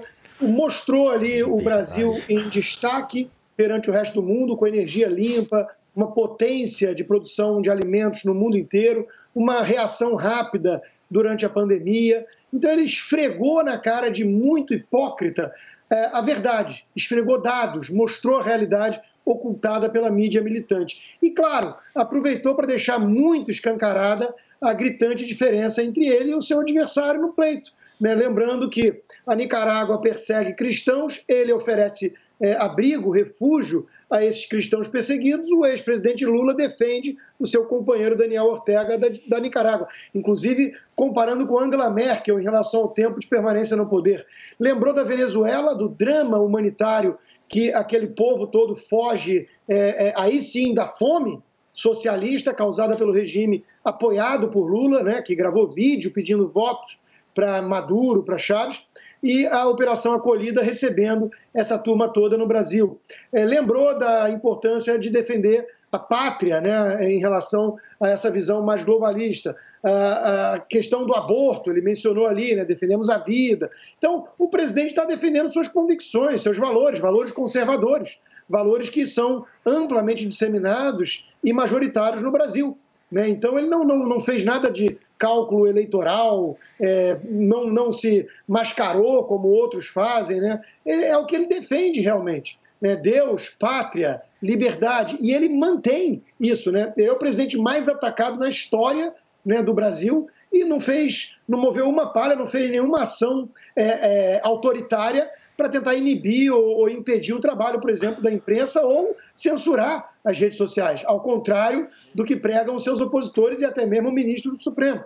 Então, de novo, foi um discurso é, inteligente, é, porém é, alinhado realmente aos valores do governo, mostrou feitos, conquistas importantes do governo, né, saneamento básico, redução da inflação sem canetada, sem tabelamento, é, e é, alfinetou uh, os globalistas hipócritas. Né? Uh, de, lembrou que a Europa já voltou a consumir energia suja e o Brasil é um exemplo para o mundo nesse sentido e não um páreo. Muito bem. Guga Noblar, qual o seu destaque? Olha, é, aconteceu o que a gente já previa. Bolsonaro usou esse tempo que ele tinha na ONU para fazer comício. Ele usou a ONU de palanque para, mais uma vez, se promover para o seu público, para os seus eleitores. Eu fico imaginando a cabeça de quem estava ali acompanhando, tentando entender né, esse discurso do Bolsonaro. Mas se vocês olharem as fotos, não teve muita gente assim que acompanhou o discurso de Jair Bolsonaro, porque, ao contrário do que aconteceu em edições anteriores, Dessa vez, o Joe Biden, o presidente dos Estados Unidos, por conta do funeral da rainha, disse que só vai falar amanhã. Ele é sempre o segundo, o presidente dos Estados Unidos é sempre o segundo a falar. E dessa vez não será. Então, por conta da falta do Joe Biden, muita gente preferiu não acompanhar é, essa abertura da ONU hoje com Jair Bolsonaro, já que ele não tem é, essa moral toda né, no cenário interno. Não tem muito o que falar, as pessoas não têm muito o que escutar de Jair Bolsonaro. Então, se vocês acompanharem a plateia, faltou muita gente, mas o discurso dele não foi para a plateia, o discurso dele foi para os seus eleitores. Ele, mais uma vez, falou um monte de cascata. O Brasil é o celeiro é, que acaba é, alimentando um bilhão de pessoas no mundo. Né? Ele usou esse discurso mais uma vez esquecendo de informar que tem 33 milhões de brasileiros passando fome, né? Nem o celeiro do próprio país, quanto quanto mais do planeta Terra. Mas, enfim, ele esquece de dizer isso. Ele também tentou é, colocar o Brasil como um país que preserva a Amazônia. É uma piada atrás da outra, sendo que a, acaba de mais uma vez aumentar os focos de incêndio na Amazônia, mas isso acontece de mês a mês. O Brasil, do, com o governo Bolsonaro, é um dos é um governo que a gente sabe que não prioriza a preservação da Amazônia, muito pelo contrário. Né? E o Bolsonaro acabou, claro, atacando é, o Lula, atacando a oposição, fazendo um discurso ali de costumes, apelando mais uma vez para o lado religioso, já que ele não tem muito o que falar sobre é, o que ele deixou né, de positivo para o país. Vale até a gente lembrar daquela cena dele no podcast, onde perguntaram o que, que você vai deixar para o Brasil e ele falou: vou deixar as bandeiras verde e amarela. As pessoas estão agora vestindo o verde e amarelo. O Brasil, de fato, está passando por uma crise ainda econômica. A gente tem milhões de pessoas passando fome. A gente tem a Amazônia sendo queimada.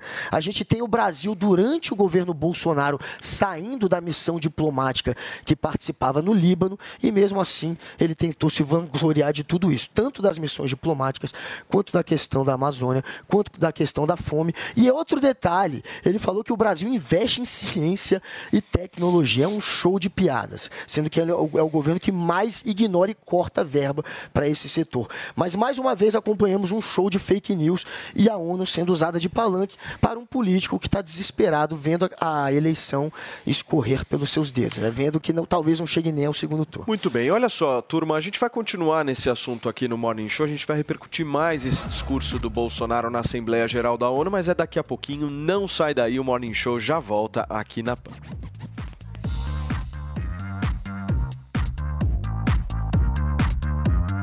Isso. Que interessante, do Bolsonaro, que a Paulinha. gente não abordou. E tem uma pergunta do nosso ouvinte, o Lucas Ortega, que disse o seguinte aqui, ó. O TSE vai proibir a divulgação do discurso de Bolsonaro na ONU também? Jogou essa pergunta aqui no ar e daqui a pouco os nossos comentaristas vão falar sobre isso, vão responder. Paulinha, muito grato justamente por essa essa Interlúdio, parceria. né? Eu essa parceria que eu e jamais conseguiria fazer o que eu faço sem você. Nós já voltamos, hein? Fica por aí.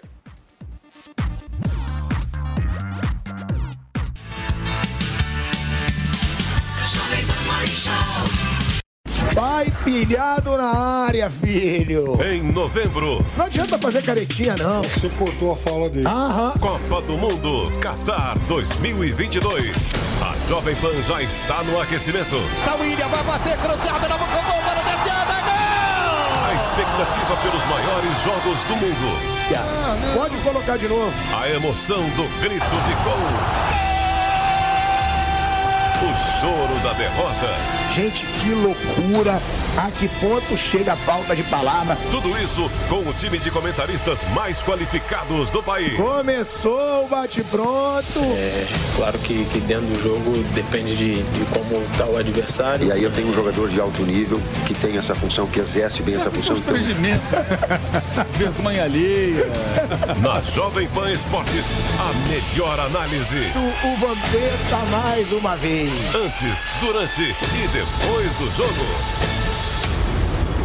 Oferecimento Loja 100. 70 anos realizando sonhos. Ainda bem que tem Loja 100. Bob, o melhor site de apostas do mundo agora no Brasil. Brasil Wanna Bet. Vai de bob.com. Tectoy agora também é automação comercial. Uma nova fase para o seu negócio. Consórcio Mage, Volkswagen Caminhões e Ônibus. Seu caminhão Volkswagen em até 10 anos sem juros. E Cimento CSN. Mais do que forte, é fortaço. Com mais mulheres eleitas, Brasília vai cuidar melhor das causas sociais. Escolha o PSB 40. A educação transformou minha vida. Estou aqui para que nossos jovens tenham mais oportunidades. Tabata Amaral 4040. Um país democrático se faz com a inclusão de pessoas com deficiência na política. Vote Luciana Inclusão 4011. Eu sou Ariadna Arantes, para deputada federal, vote 4065. Nada sobre nós sem nós. PSB 40. Você sabe que time vai ganhar o Brasileirão? Sabe quem vai fazer mais pontos na NBA? Entende tudo de Fórmula 1?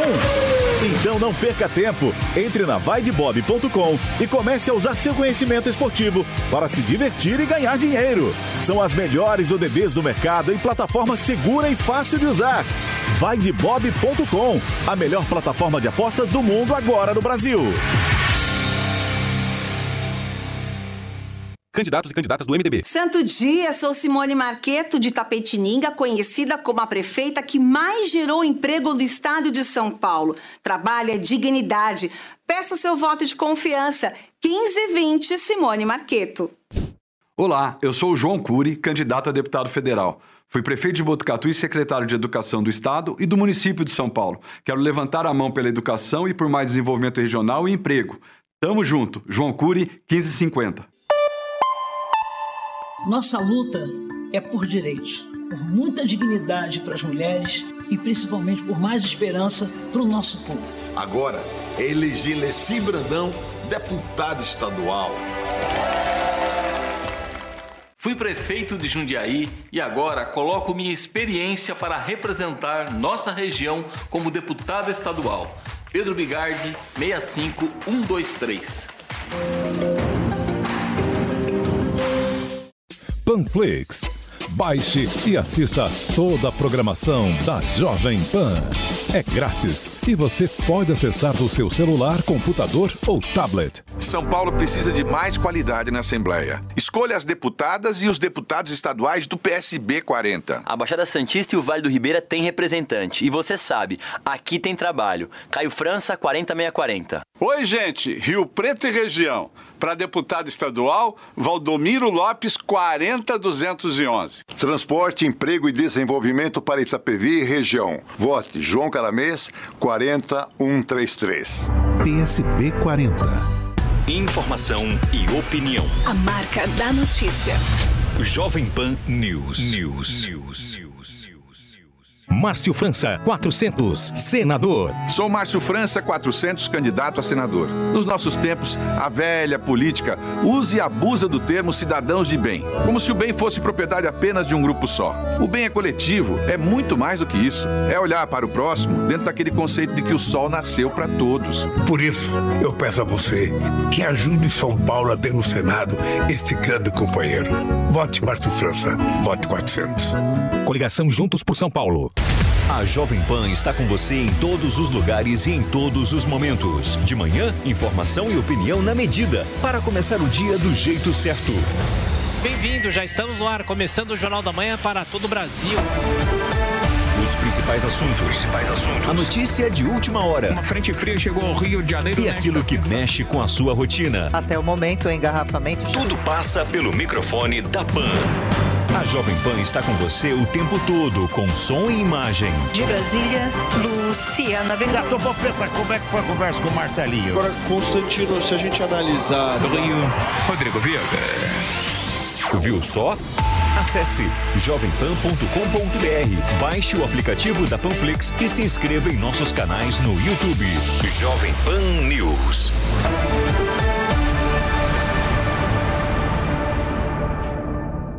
Número de fome no Brasil é fake news da esquerda. Fake news da esquerda. Na época do Lula tinha lá 70 e tantos milhões de famintos, se incluir insegurança alimentar, que é o termo elástico que pergunta assim: você tem medo de ter fome e não ter o que comer no futuro? Ah, tenho. Insegurança alimentar, 74 milhões em 2006, durante o governo do PT. Então é, é tudo truque é tudo falácia, é tudo narrativa ridícula. Né? Agora, sobre a pergunta que a Paulinha fez, eu já, já tenho certeza que o, o senador saltitante está saltitando na direção do STF para pedir para suspender o discurso da ONU. Quer dizer, eles ficam tão apavorados quando o presidente mostra a verdade que eles vão tentar censurar. Se eles achassem que era ridículo, deixa, né? Deixa mostrar. Parece até que uma concorrente nossa nem mostrou o discurso na íntegra. Depois vai chorar que está perdendo audiência. Muito bem, são 11 horas e 35 minutos para vocês que nos acompanham aqui na Jovem Pan. Chegaram agora, você que está aí no seu carro, no rádio, em todo o Brasil. Só para contextualizar, a gente está repercutindo um pouco do discurso do presidente Jair Bolsonaro hoje, agora há pouco, na Assembleia Geral da Organização das Nações Unidas. Guga, o seu pai não está dormindo, porque eu abri não, porque, o Twitter agora, ele está acordado. Ele. Tem gente e que aí? trabalha para ele. Como é que tá essa Que situação? bom que você é fã do meu pai, Rodrigo Constantino. Eu achava Ô, que você só, ô, só era eu meu fã. não, eu Eu achava que você pô, só. Peraí, a minha vez. Eu achava que aí você só ficava eu tava no meu. um texto Eu já na achava que. Do Peraí, peraí, peraí, você vai poder falar de novo. Eu achava que você só era meu fã, que você só ficava no meu Twitter. Fico feliz em saber que você também fica acompanhando o Twitter Olha, do o meu pai, pai. do Noblar me citou aqui, que legal, mais um que não sabe interpretar o que eu falo. Ixi, com raiva. Ai, Mais uma Deus acusando do golpe. céu, como é bom Talvez não seja ele, tem gente que trabalha para ele, mas voltando. mas vocês acompanham em tempo Acompanham. certo. Mais uma fã, só temos fãs. Obrigada, todo lado certo. Só temos fãs do, do meu pai aqui. Muito obrigado. Bom saber que os dois estão acompanhando esse Twitter. É um Twitter que vale a pena. Acompanhe você também. Faça como Constantino e a Zoe. Me acompanhe e acompanhe também o Twitter do meu pai. Agora, é, sobre o. Tô no caminho certo, obrigada. Só pra eu entender. Bolsonaro pode ou não ser é, cobrado no TSE por conta do discurso, que é a pergunta original. Ele pode, porque, afinal de contas, cai na mesma situação da viagem a Londres. Ele teria se valido de um evento oficial para fazer campanha política. Tem que ver o quanto ele usou de dados para só falar do governo, aí ele pode dizer que só estava passando dados do governo, e o quanto pode ser interpretado como um pedido ou de votos ou um pedido para que não vote em outro candidato. Dá no mesmo. Então é claro que ele corre esse risco também de ser mais uma vez cobrado. Inclusive a repercussão já está sendo muito negativa. É uma, é, segundo o Jamil Chad, um dos grandes jornalistas que cobre é, é, política internacional, a, o Bolsonaro ele gerou indignação é, na ONU, naqueles, naqueles que estão presentes ali na ONU, além de ter passado vexame já no funeral. Então, a imagem do Brasil cada vez mais arranhada por Jair Bolsonaro, que conseguiu fazer de um momento de luto, o funeral da rainha, um palanque para pedir votos, e mais uma vez agora, diante de uma plateia murcha ali da ONU, eu realmente tirei a foto da, da ONU do, do Twitter do meu pai, e, é um, e façam como o Constantino e sigam também o Twitter dele. É, não tinha muita gente acompanhando, mas enfim, aqueles que acompanharam ficaram indignadíssimos com o que o Jair Bolsonaro fez ali. Afinal de contas, é, é um momento onde o mundo está unido para discutir assuntos que têm a ver com o, o, globo, com o planeta. A guerra da Ucrânia será o grande assunto é, dessa reunião da ONU. Aquecimento global, enfim. Bolsonaro estava ali mais uma vez para atacar os seus oponentes, para falar de religião, para se promover eleitoralmente, para fazer um discurso mentiroso. Eu passei aqui os dados, né? Ele falou do, das missões diplomáticas, sendo que o Brasil abriu mão de missão durante o governo dele. Ele falou da, da do Brasil ser um celeiro para o planeta, sendo que o brasileiro está passando fome. Ou seja, falou da Petrobras como se estivesse dando prejuízo desde 2003, sendo que em 2010 foi o ano onde a Petrobras mais se valorizou, virou a quarta maior empresa, a quarta empresa mais valiosa do mundo durante o governo do PT. Então é óbvio que ele tenta distorcer, ele tenta confundir e ele tenta apresentar aquela realidade paralela que só quem vive numa terra plana acredita. Muito bem. Constantino, eu sei que você tem um, um, compromisso agora mais tarde. Eu te agradeço muito por você ter vindo fazer essa participação aqui no nosso Morning Show de hoje. Mas eu queria que você desse aquela finalizada que a gente gosta, né, querido? Por favor. Vamos lá, Paulo. Sempre um prazer aqui me divertir com as estultices de energúmenos. E veja, eu acho que todo mundo deveria acompanhar Nossa assim, senhora, a conta quis bancar do Ricardo Noblar no Twitter. Se coloca no seu lugar, rapaz. Quem é você para chamar alguém de energúmeno? Ah. Se coloca no seu lugar, você é uma piada pro jornalismo. Você, para o jornalismo, é visto como militante. Você sim é uma piada pro jornalismo. Você baixa a tua bolinha. Você não tenta ofender os outros. Você- não tem moral. Constantino. Você era um o sujeito avisa. Sem que atacava o Bolsonaro que hoje não sai da bota dele. aí, Você é uma calma. piada. Vamos lá. Calma, calma. Então se coloca no teu lugar, não não baixa o nível. Vamos lá. Gente, O desespero bateu. É, favor. bateu o desespero. Eu entendo, eu entendo. O que eu ia falar é exatamente o seguinte, Paulo. Ah, é, é divertidíssimo Era só um acompanhar a conta do, do. Noblar, pai, porque ele faz enquetes, né? E, e é muito divertido ver ele perdendo sempre as enquetes, né? Ele tentando demonizar o Bolsonaro e vai lá no próprio quintal dele, o Bolsonaro sempre ganha as enquetes. Então, essa é a realidade da esquerda. Tem narrativa, tem uma bolinha que se protege, né? Ninguém solta a mão de ninguém. O respeitado comentarista internacional Jade, quer dizer, tudo militante comunista, petista, defendendo essa porcaria, defendendo o regime cubano, corrupção sistêmica, tudo isso que o bolsonarismo veio para extirpar e para oferecer abrigo, né, asilo para perseguidos cristãos, por exemplo, na Nicarágua, regime defendido pelo guru dessa turminha. Então, Paulo, é sempre um prazer aqui desmascarar falácias ao vivo e até a próxima. Contem comigo. Muito bem. Valeu. Pass- passar bem. 11 Agora, ele tá acordado, ele mandou aqui, viu? Mandou? Estou acordado e envergonhado com o que eu vi do Bolsonaro, mas o que esperar dele já era o óbvio, Muito né? bem. Paulinha, a cantora Luísa Sonza se pronunciou sobre um processo em que está sendo acusada, certo? De racismo, inclusive, né? Contextualiza pra gente. Vamos lá, eu vou explicar, porque é um caso antigo, na verdade, é um caso lá de 2018, que em 2020 já, enfim, apareceu, mas vamos voltar para 2018 em- um pouco, quando a advogada Isabel Macedo, uma mulher negra, estava comemorando o seu aniversário em uma pousada de Fernando de Noronha. E aí, durante o festival gastronômico do local, a Luísa Sonza teria abordado eh, essa mulher de uma maneira ríspida, é o que ela conta, né? E aí, de acordo com o que a Isabel disse, a Luísa bateu no ombro dela assim e disse: Pega um copo de água para mim. E daí, essa mulher respondeu: Oi?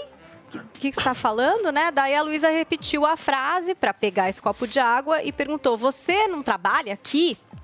E aí, é, nessa hora mesmo, a própria Luísa fala: Ah, não é isso que você está pensando. Assim, bom, essa mulher, ela em reportagem chegou a dizer o seguinte: olha, na hora eu disse a ela que ela nunca sentiria o que eu estava sentindo, pois ela nunca seria confundida com as pessoas que servem nas festas que ela frequenta.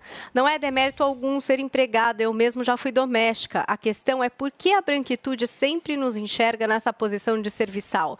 Por que nos entendem como pessoas que só podem servi-los, mas nunca como pessoas que podem consumir, viver e viajar como eles? Bom, a Isabel abriu um processo contra a Luísa Sonza, pede uma indenização de 10 mil reais por danos morais e uma retratação pública. E a advogada também colocou a pousada na justiça porque não recebeu o devido respaldo ali da gerência do local.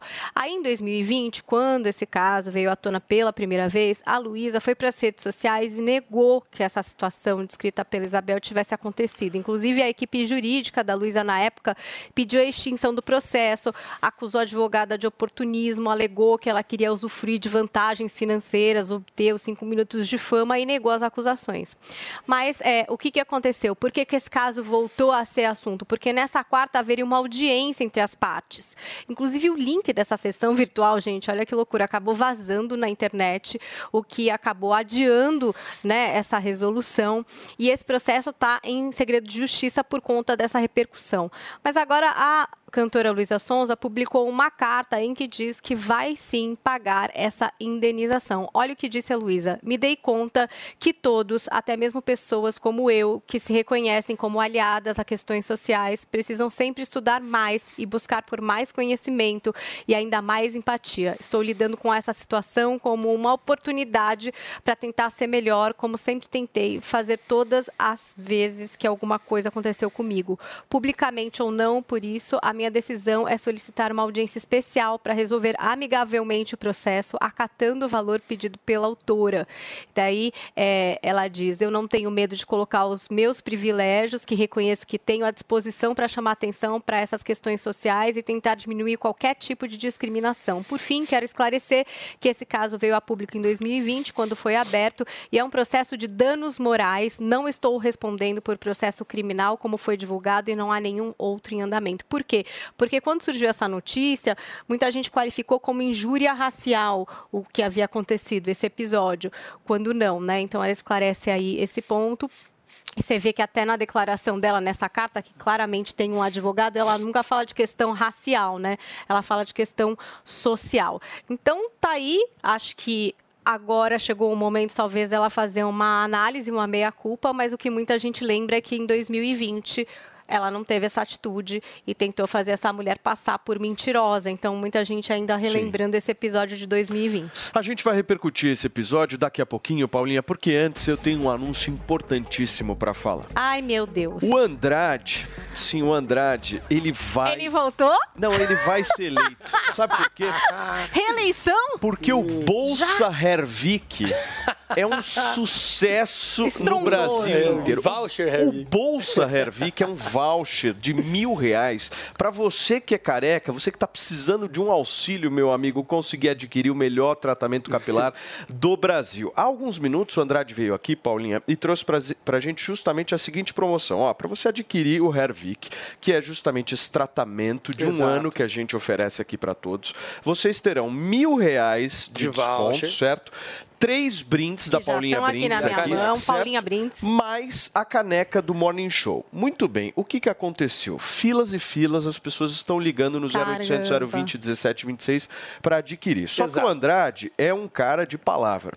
Ele chegou aqui há alguns minutos e falou para a gente o seguinte, olha, são apenas os 100 primeiros. Aí o que aconteceu? Em dois, três minutinhos, explodiu a é, quantidade dois, de ligação. Exatamente. E aí, meu, Muita gente conseguiu, conseguiu, quem não conseguiu, não consegue mais. Exato. Mas, todavia, porém, como o Bolsa Hervik tá estourado no Brasil Tá. inteiro, eu queria te fazer um pedido. Pode fazer. Dá pra gente esticar um pouquinho mais? Eu voltei justamente para isso, Hum. Paulo. Como deu esse boom assim, a gente disponibilizou mais 50 vouchers para nossa audiência que ligar agora no Deixa eu te falar um 0800. negócio. 50 vouchers É muito rápido, É gente. muito pouco. Há muitas muito rápido. pessoas o necessitadas que É. estão nos ouvindo aqui agora Sim. e precisam desse auxílio. O auxílio careca, o Bolsa Hervik é um fenômeno, Paulinha, e ele precisa ser conquistado. Com certeza. Se você puder, É. vamos manter os 100. 50 é muito pouco. Vamos É. fazer mais um posso, lotezinho né? de 100 para assim, Tá. a gente estourar de ligação agora e todo mundo conseguir justamente essa mega promoção de hoje. Exatamente. Você topa? Tá, 100? vamos fazer Com 100. brinde, vamos fazer Com 100. brinde. Com brinde. Então vamos fazer assim, ó. Vamos manter os 100, mas tem que ser rápido.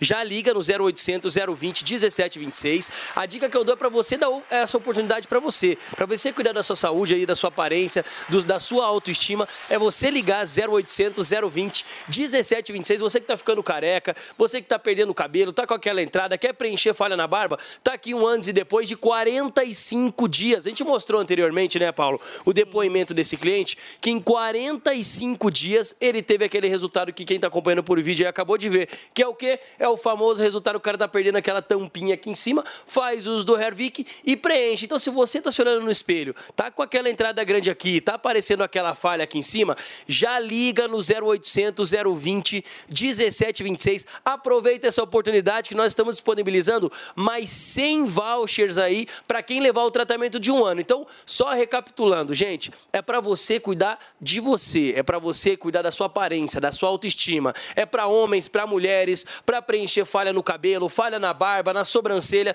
Você vai ligar 0800 020 1726 e vai aproveitar esse Bolsa Hervik aqui, que é um Mil voucher de reais. mil reais para quem levar o tratamento de um ano. Lembrando que é um tratamento, como a Paulinha falou aquela hora também, levou o tratamento de um ano, garante o voucher de mil reais do Morning Show para utilizar na compra, mais os três Brindes. brindes que a Paulinha disponibilizou. canequinha. E a caneca oficial aqui do Morning Show, mas tem que ligar agora 0800 020 1726. Porque, Paulo, tem gente que fica adiando. E vai adiando. agora é e a vai hora. adiando. E E Vou falar um negócio pra vocês. Eu sei o que os carecas passam. Eu sei, eu respeito a dor deles. Mas o melhor de tudo é que agora nós temos um voucher de mil reais para você garantir o seu tratamento desse tratamento sensacional que é Exatamente. o disponibilizado pela nossa queridíssima Ervi, que funcionou comigo, funcionou com o Emilinho, funcionou com a Lígia Mendes, com tanta gente que passa, que usa todo dia, certo? E a Paulinha Brindes, gente, ela só complementa Só todo esse processo. aqui, ampola certo, de Paulinha? para dar um boost no tratamento, o shampoo do Hervik para você conhecer, você vai querer trocar o seu, Regenera para recuperar a cor natural do seu cabelo e a diferença, além do voucher de mil reais, você paga aí em 10 vezes sem juros, a ligação é grátis e o frete para todo o Brasil também, não perde a oportunidade, depois vai ficar triste, são É, só exatamente. 100. Só uma última dúvida, muita gente do exterior tá me mandando mensagem Sim. perguntando se dá para comprar. É melhor quem tá no exterior entrar no site, certo? Pode dar uma entrada no site, verifica lá, chama o nosso Boa. pessoal lá que eles esclarecem e conseguem enviar para qualquer lugar do Brasil, como já foi enviado para mais de 50 países aí. A taxa de recompra a cada 10 pessoas, 9 voltam a comprar. Então liga 0800 020 1726, Paulo. Ó, são os 100 primeiros, hein? É só os der 100. terminar daqui a uns 2, 3 minutinhos, então pega o Corre. telefone 0800 020 1726 e compre já. É o Bolsa Hervik, É o Andrade. Bolsa Hervik. Gente, Deputado é Andrade, coisa. aquele abraço, hein? Paulinha, 2023 nem chegou, mas nós já temos a mãe do ano, né? Gente, qual não foi a surpresa quando Cláudia Raia anunciou nessa segunda-feira que tá grávida com 55 anos. Ela que também é mãe do Enzo, da Sofia, que são frutos aí do seu relacionamento com o ator Edson Celulari.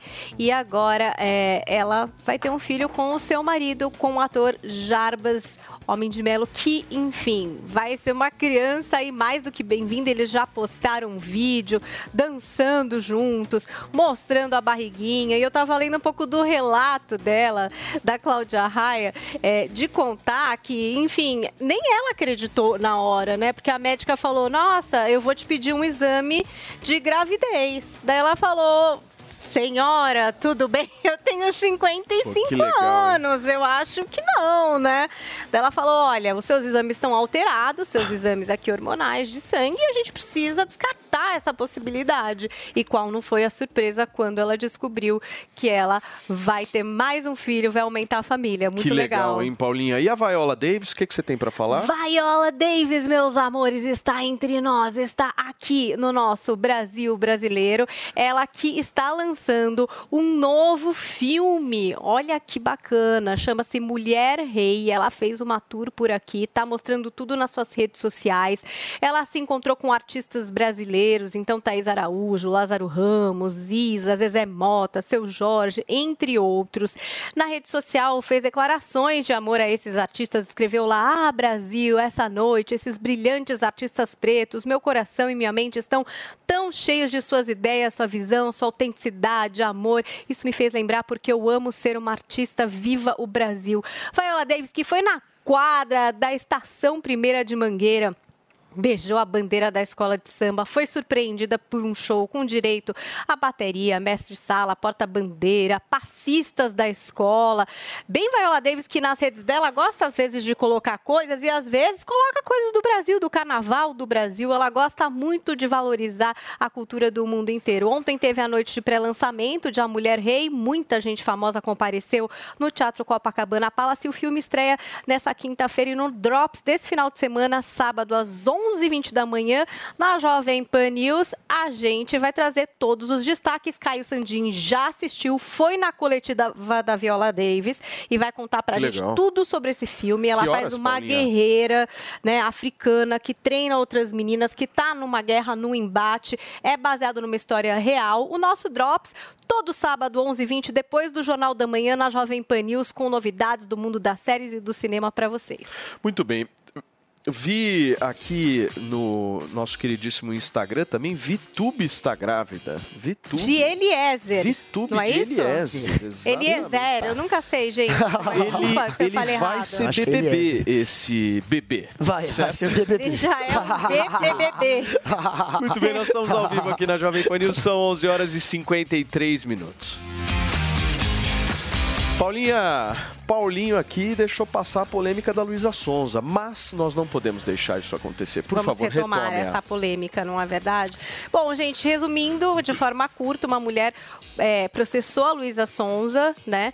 Muita gente estava falando lá de injúria racial, mas não era exatamente essa a motivação, né?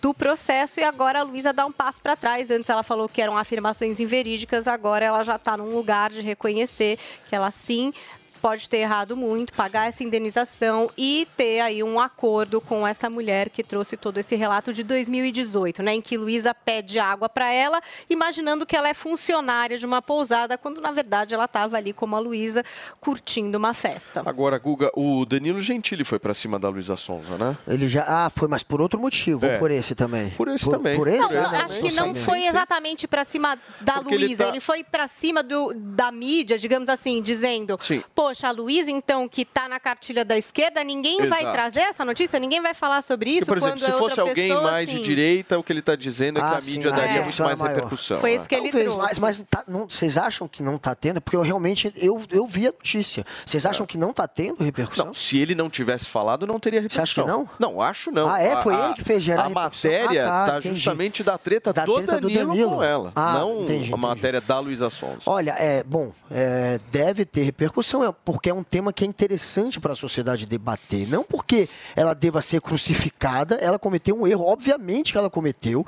E esse assunto é interessante debater, porque a gente volta para aquele ponto do como que a gente quer que a sociedade seja representada e a importância das cotas raciais, tanto nas universidades quanto nas empresas, para colocar negro em posição de destaque. Tem uma música do Marcelo D2 que ele fala, né, que as pessoas acham normal não ter preto no seu condomínio, porque a gente não convive. Quem está naquela bolha de universidade paga ou de escola paga, tem uma convivência muito menor com quem é negro, porque sim, a gente tem uma questão histórica da escravidão, da falta de reparo, e a gente tem agora uma situação social decadente, e para a gente acabar com o racismo estrutural, onde o policial acha que o negro é bandido, onde a Luísa Sonsa acha que uma negra eh, só está na Sonza. posição de ser serviçal, a, a Sonza, a gente precisa Perfeito. das cotas. As Zoe. cotas servem para isso. Pra gente fechar.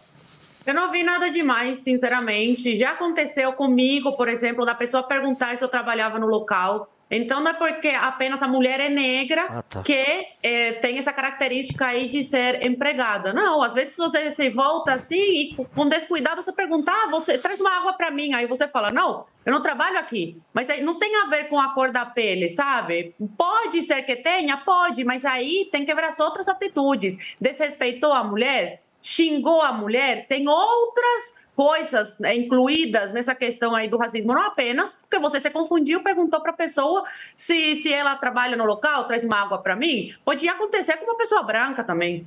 Lembrando que a, ali é, é danos morais, né? No sentido dela ter. Num- num- ela percebe que talvez tenha uma conotação racial a mulher, mas a questão para ela é o, é o dano moral, dela ter se sentido mal por ter por essa colocação da Luísa, né? Por essa o que ela assumiu em relação ali, o que ela estava naquele Como foi a nossa hashtag hoje, Paulinha? Olha, a nossa hashtag tem memes, inclusive, de Paulo em cima do muro, tá? Se vocês tiverem imagens, eu não sei se alguma coisa foi separada, mas temos Paulinha, memes com todos os integrantes você desse mostrar programa. esses memes, posso dar uma hora aqui? Nós estamos ao vivo na Jovem Pan News para vocês que nos acompanham, são 11 horas e 57 minutos. Você ouviu Jovem Pan Morning Show. Oferecimento Loja e 100. 70 anos realizando sonhos. Ainda bem que tem. Loja e 100. Okay, round two. Name something that's not boring. laundry? Ooh, a book club. Computer solitaire, huh? Ah, sorry, we were looking for Chumba Casino.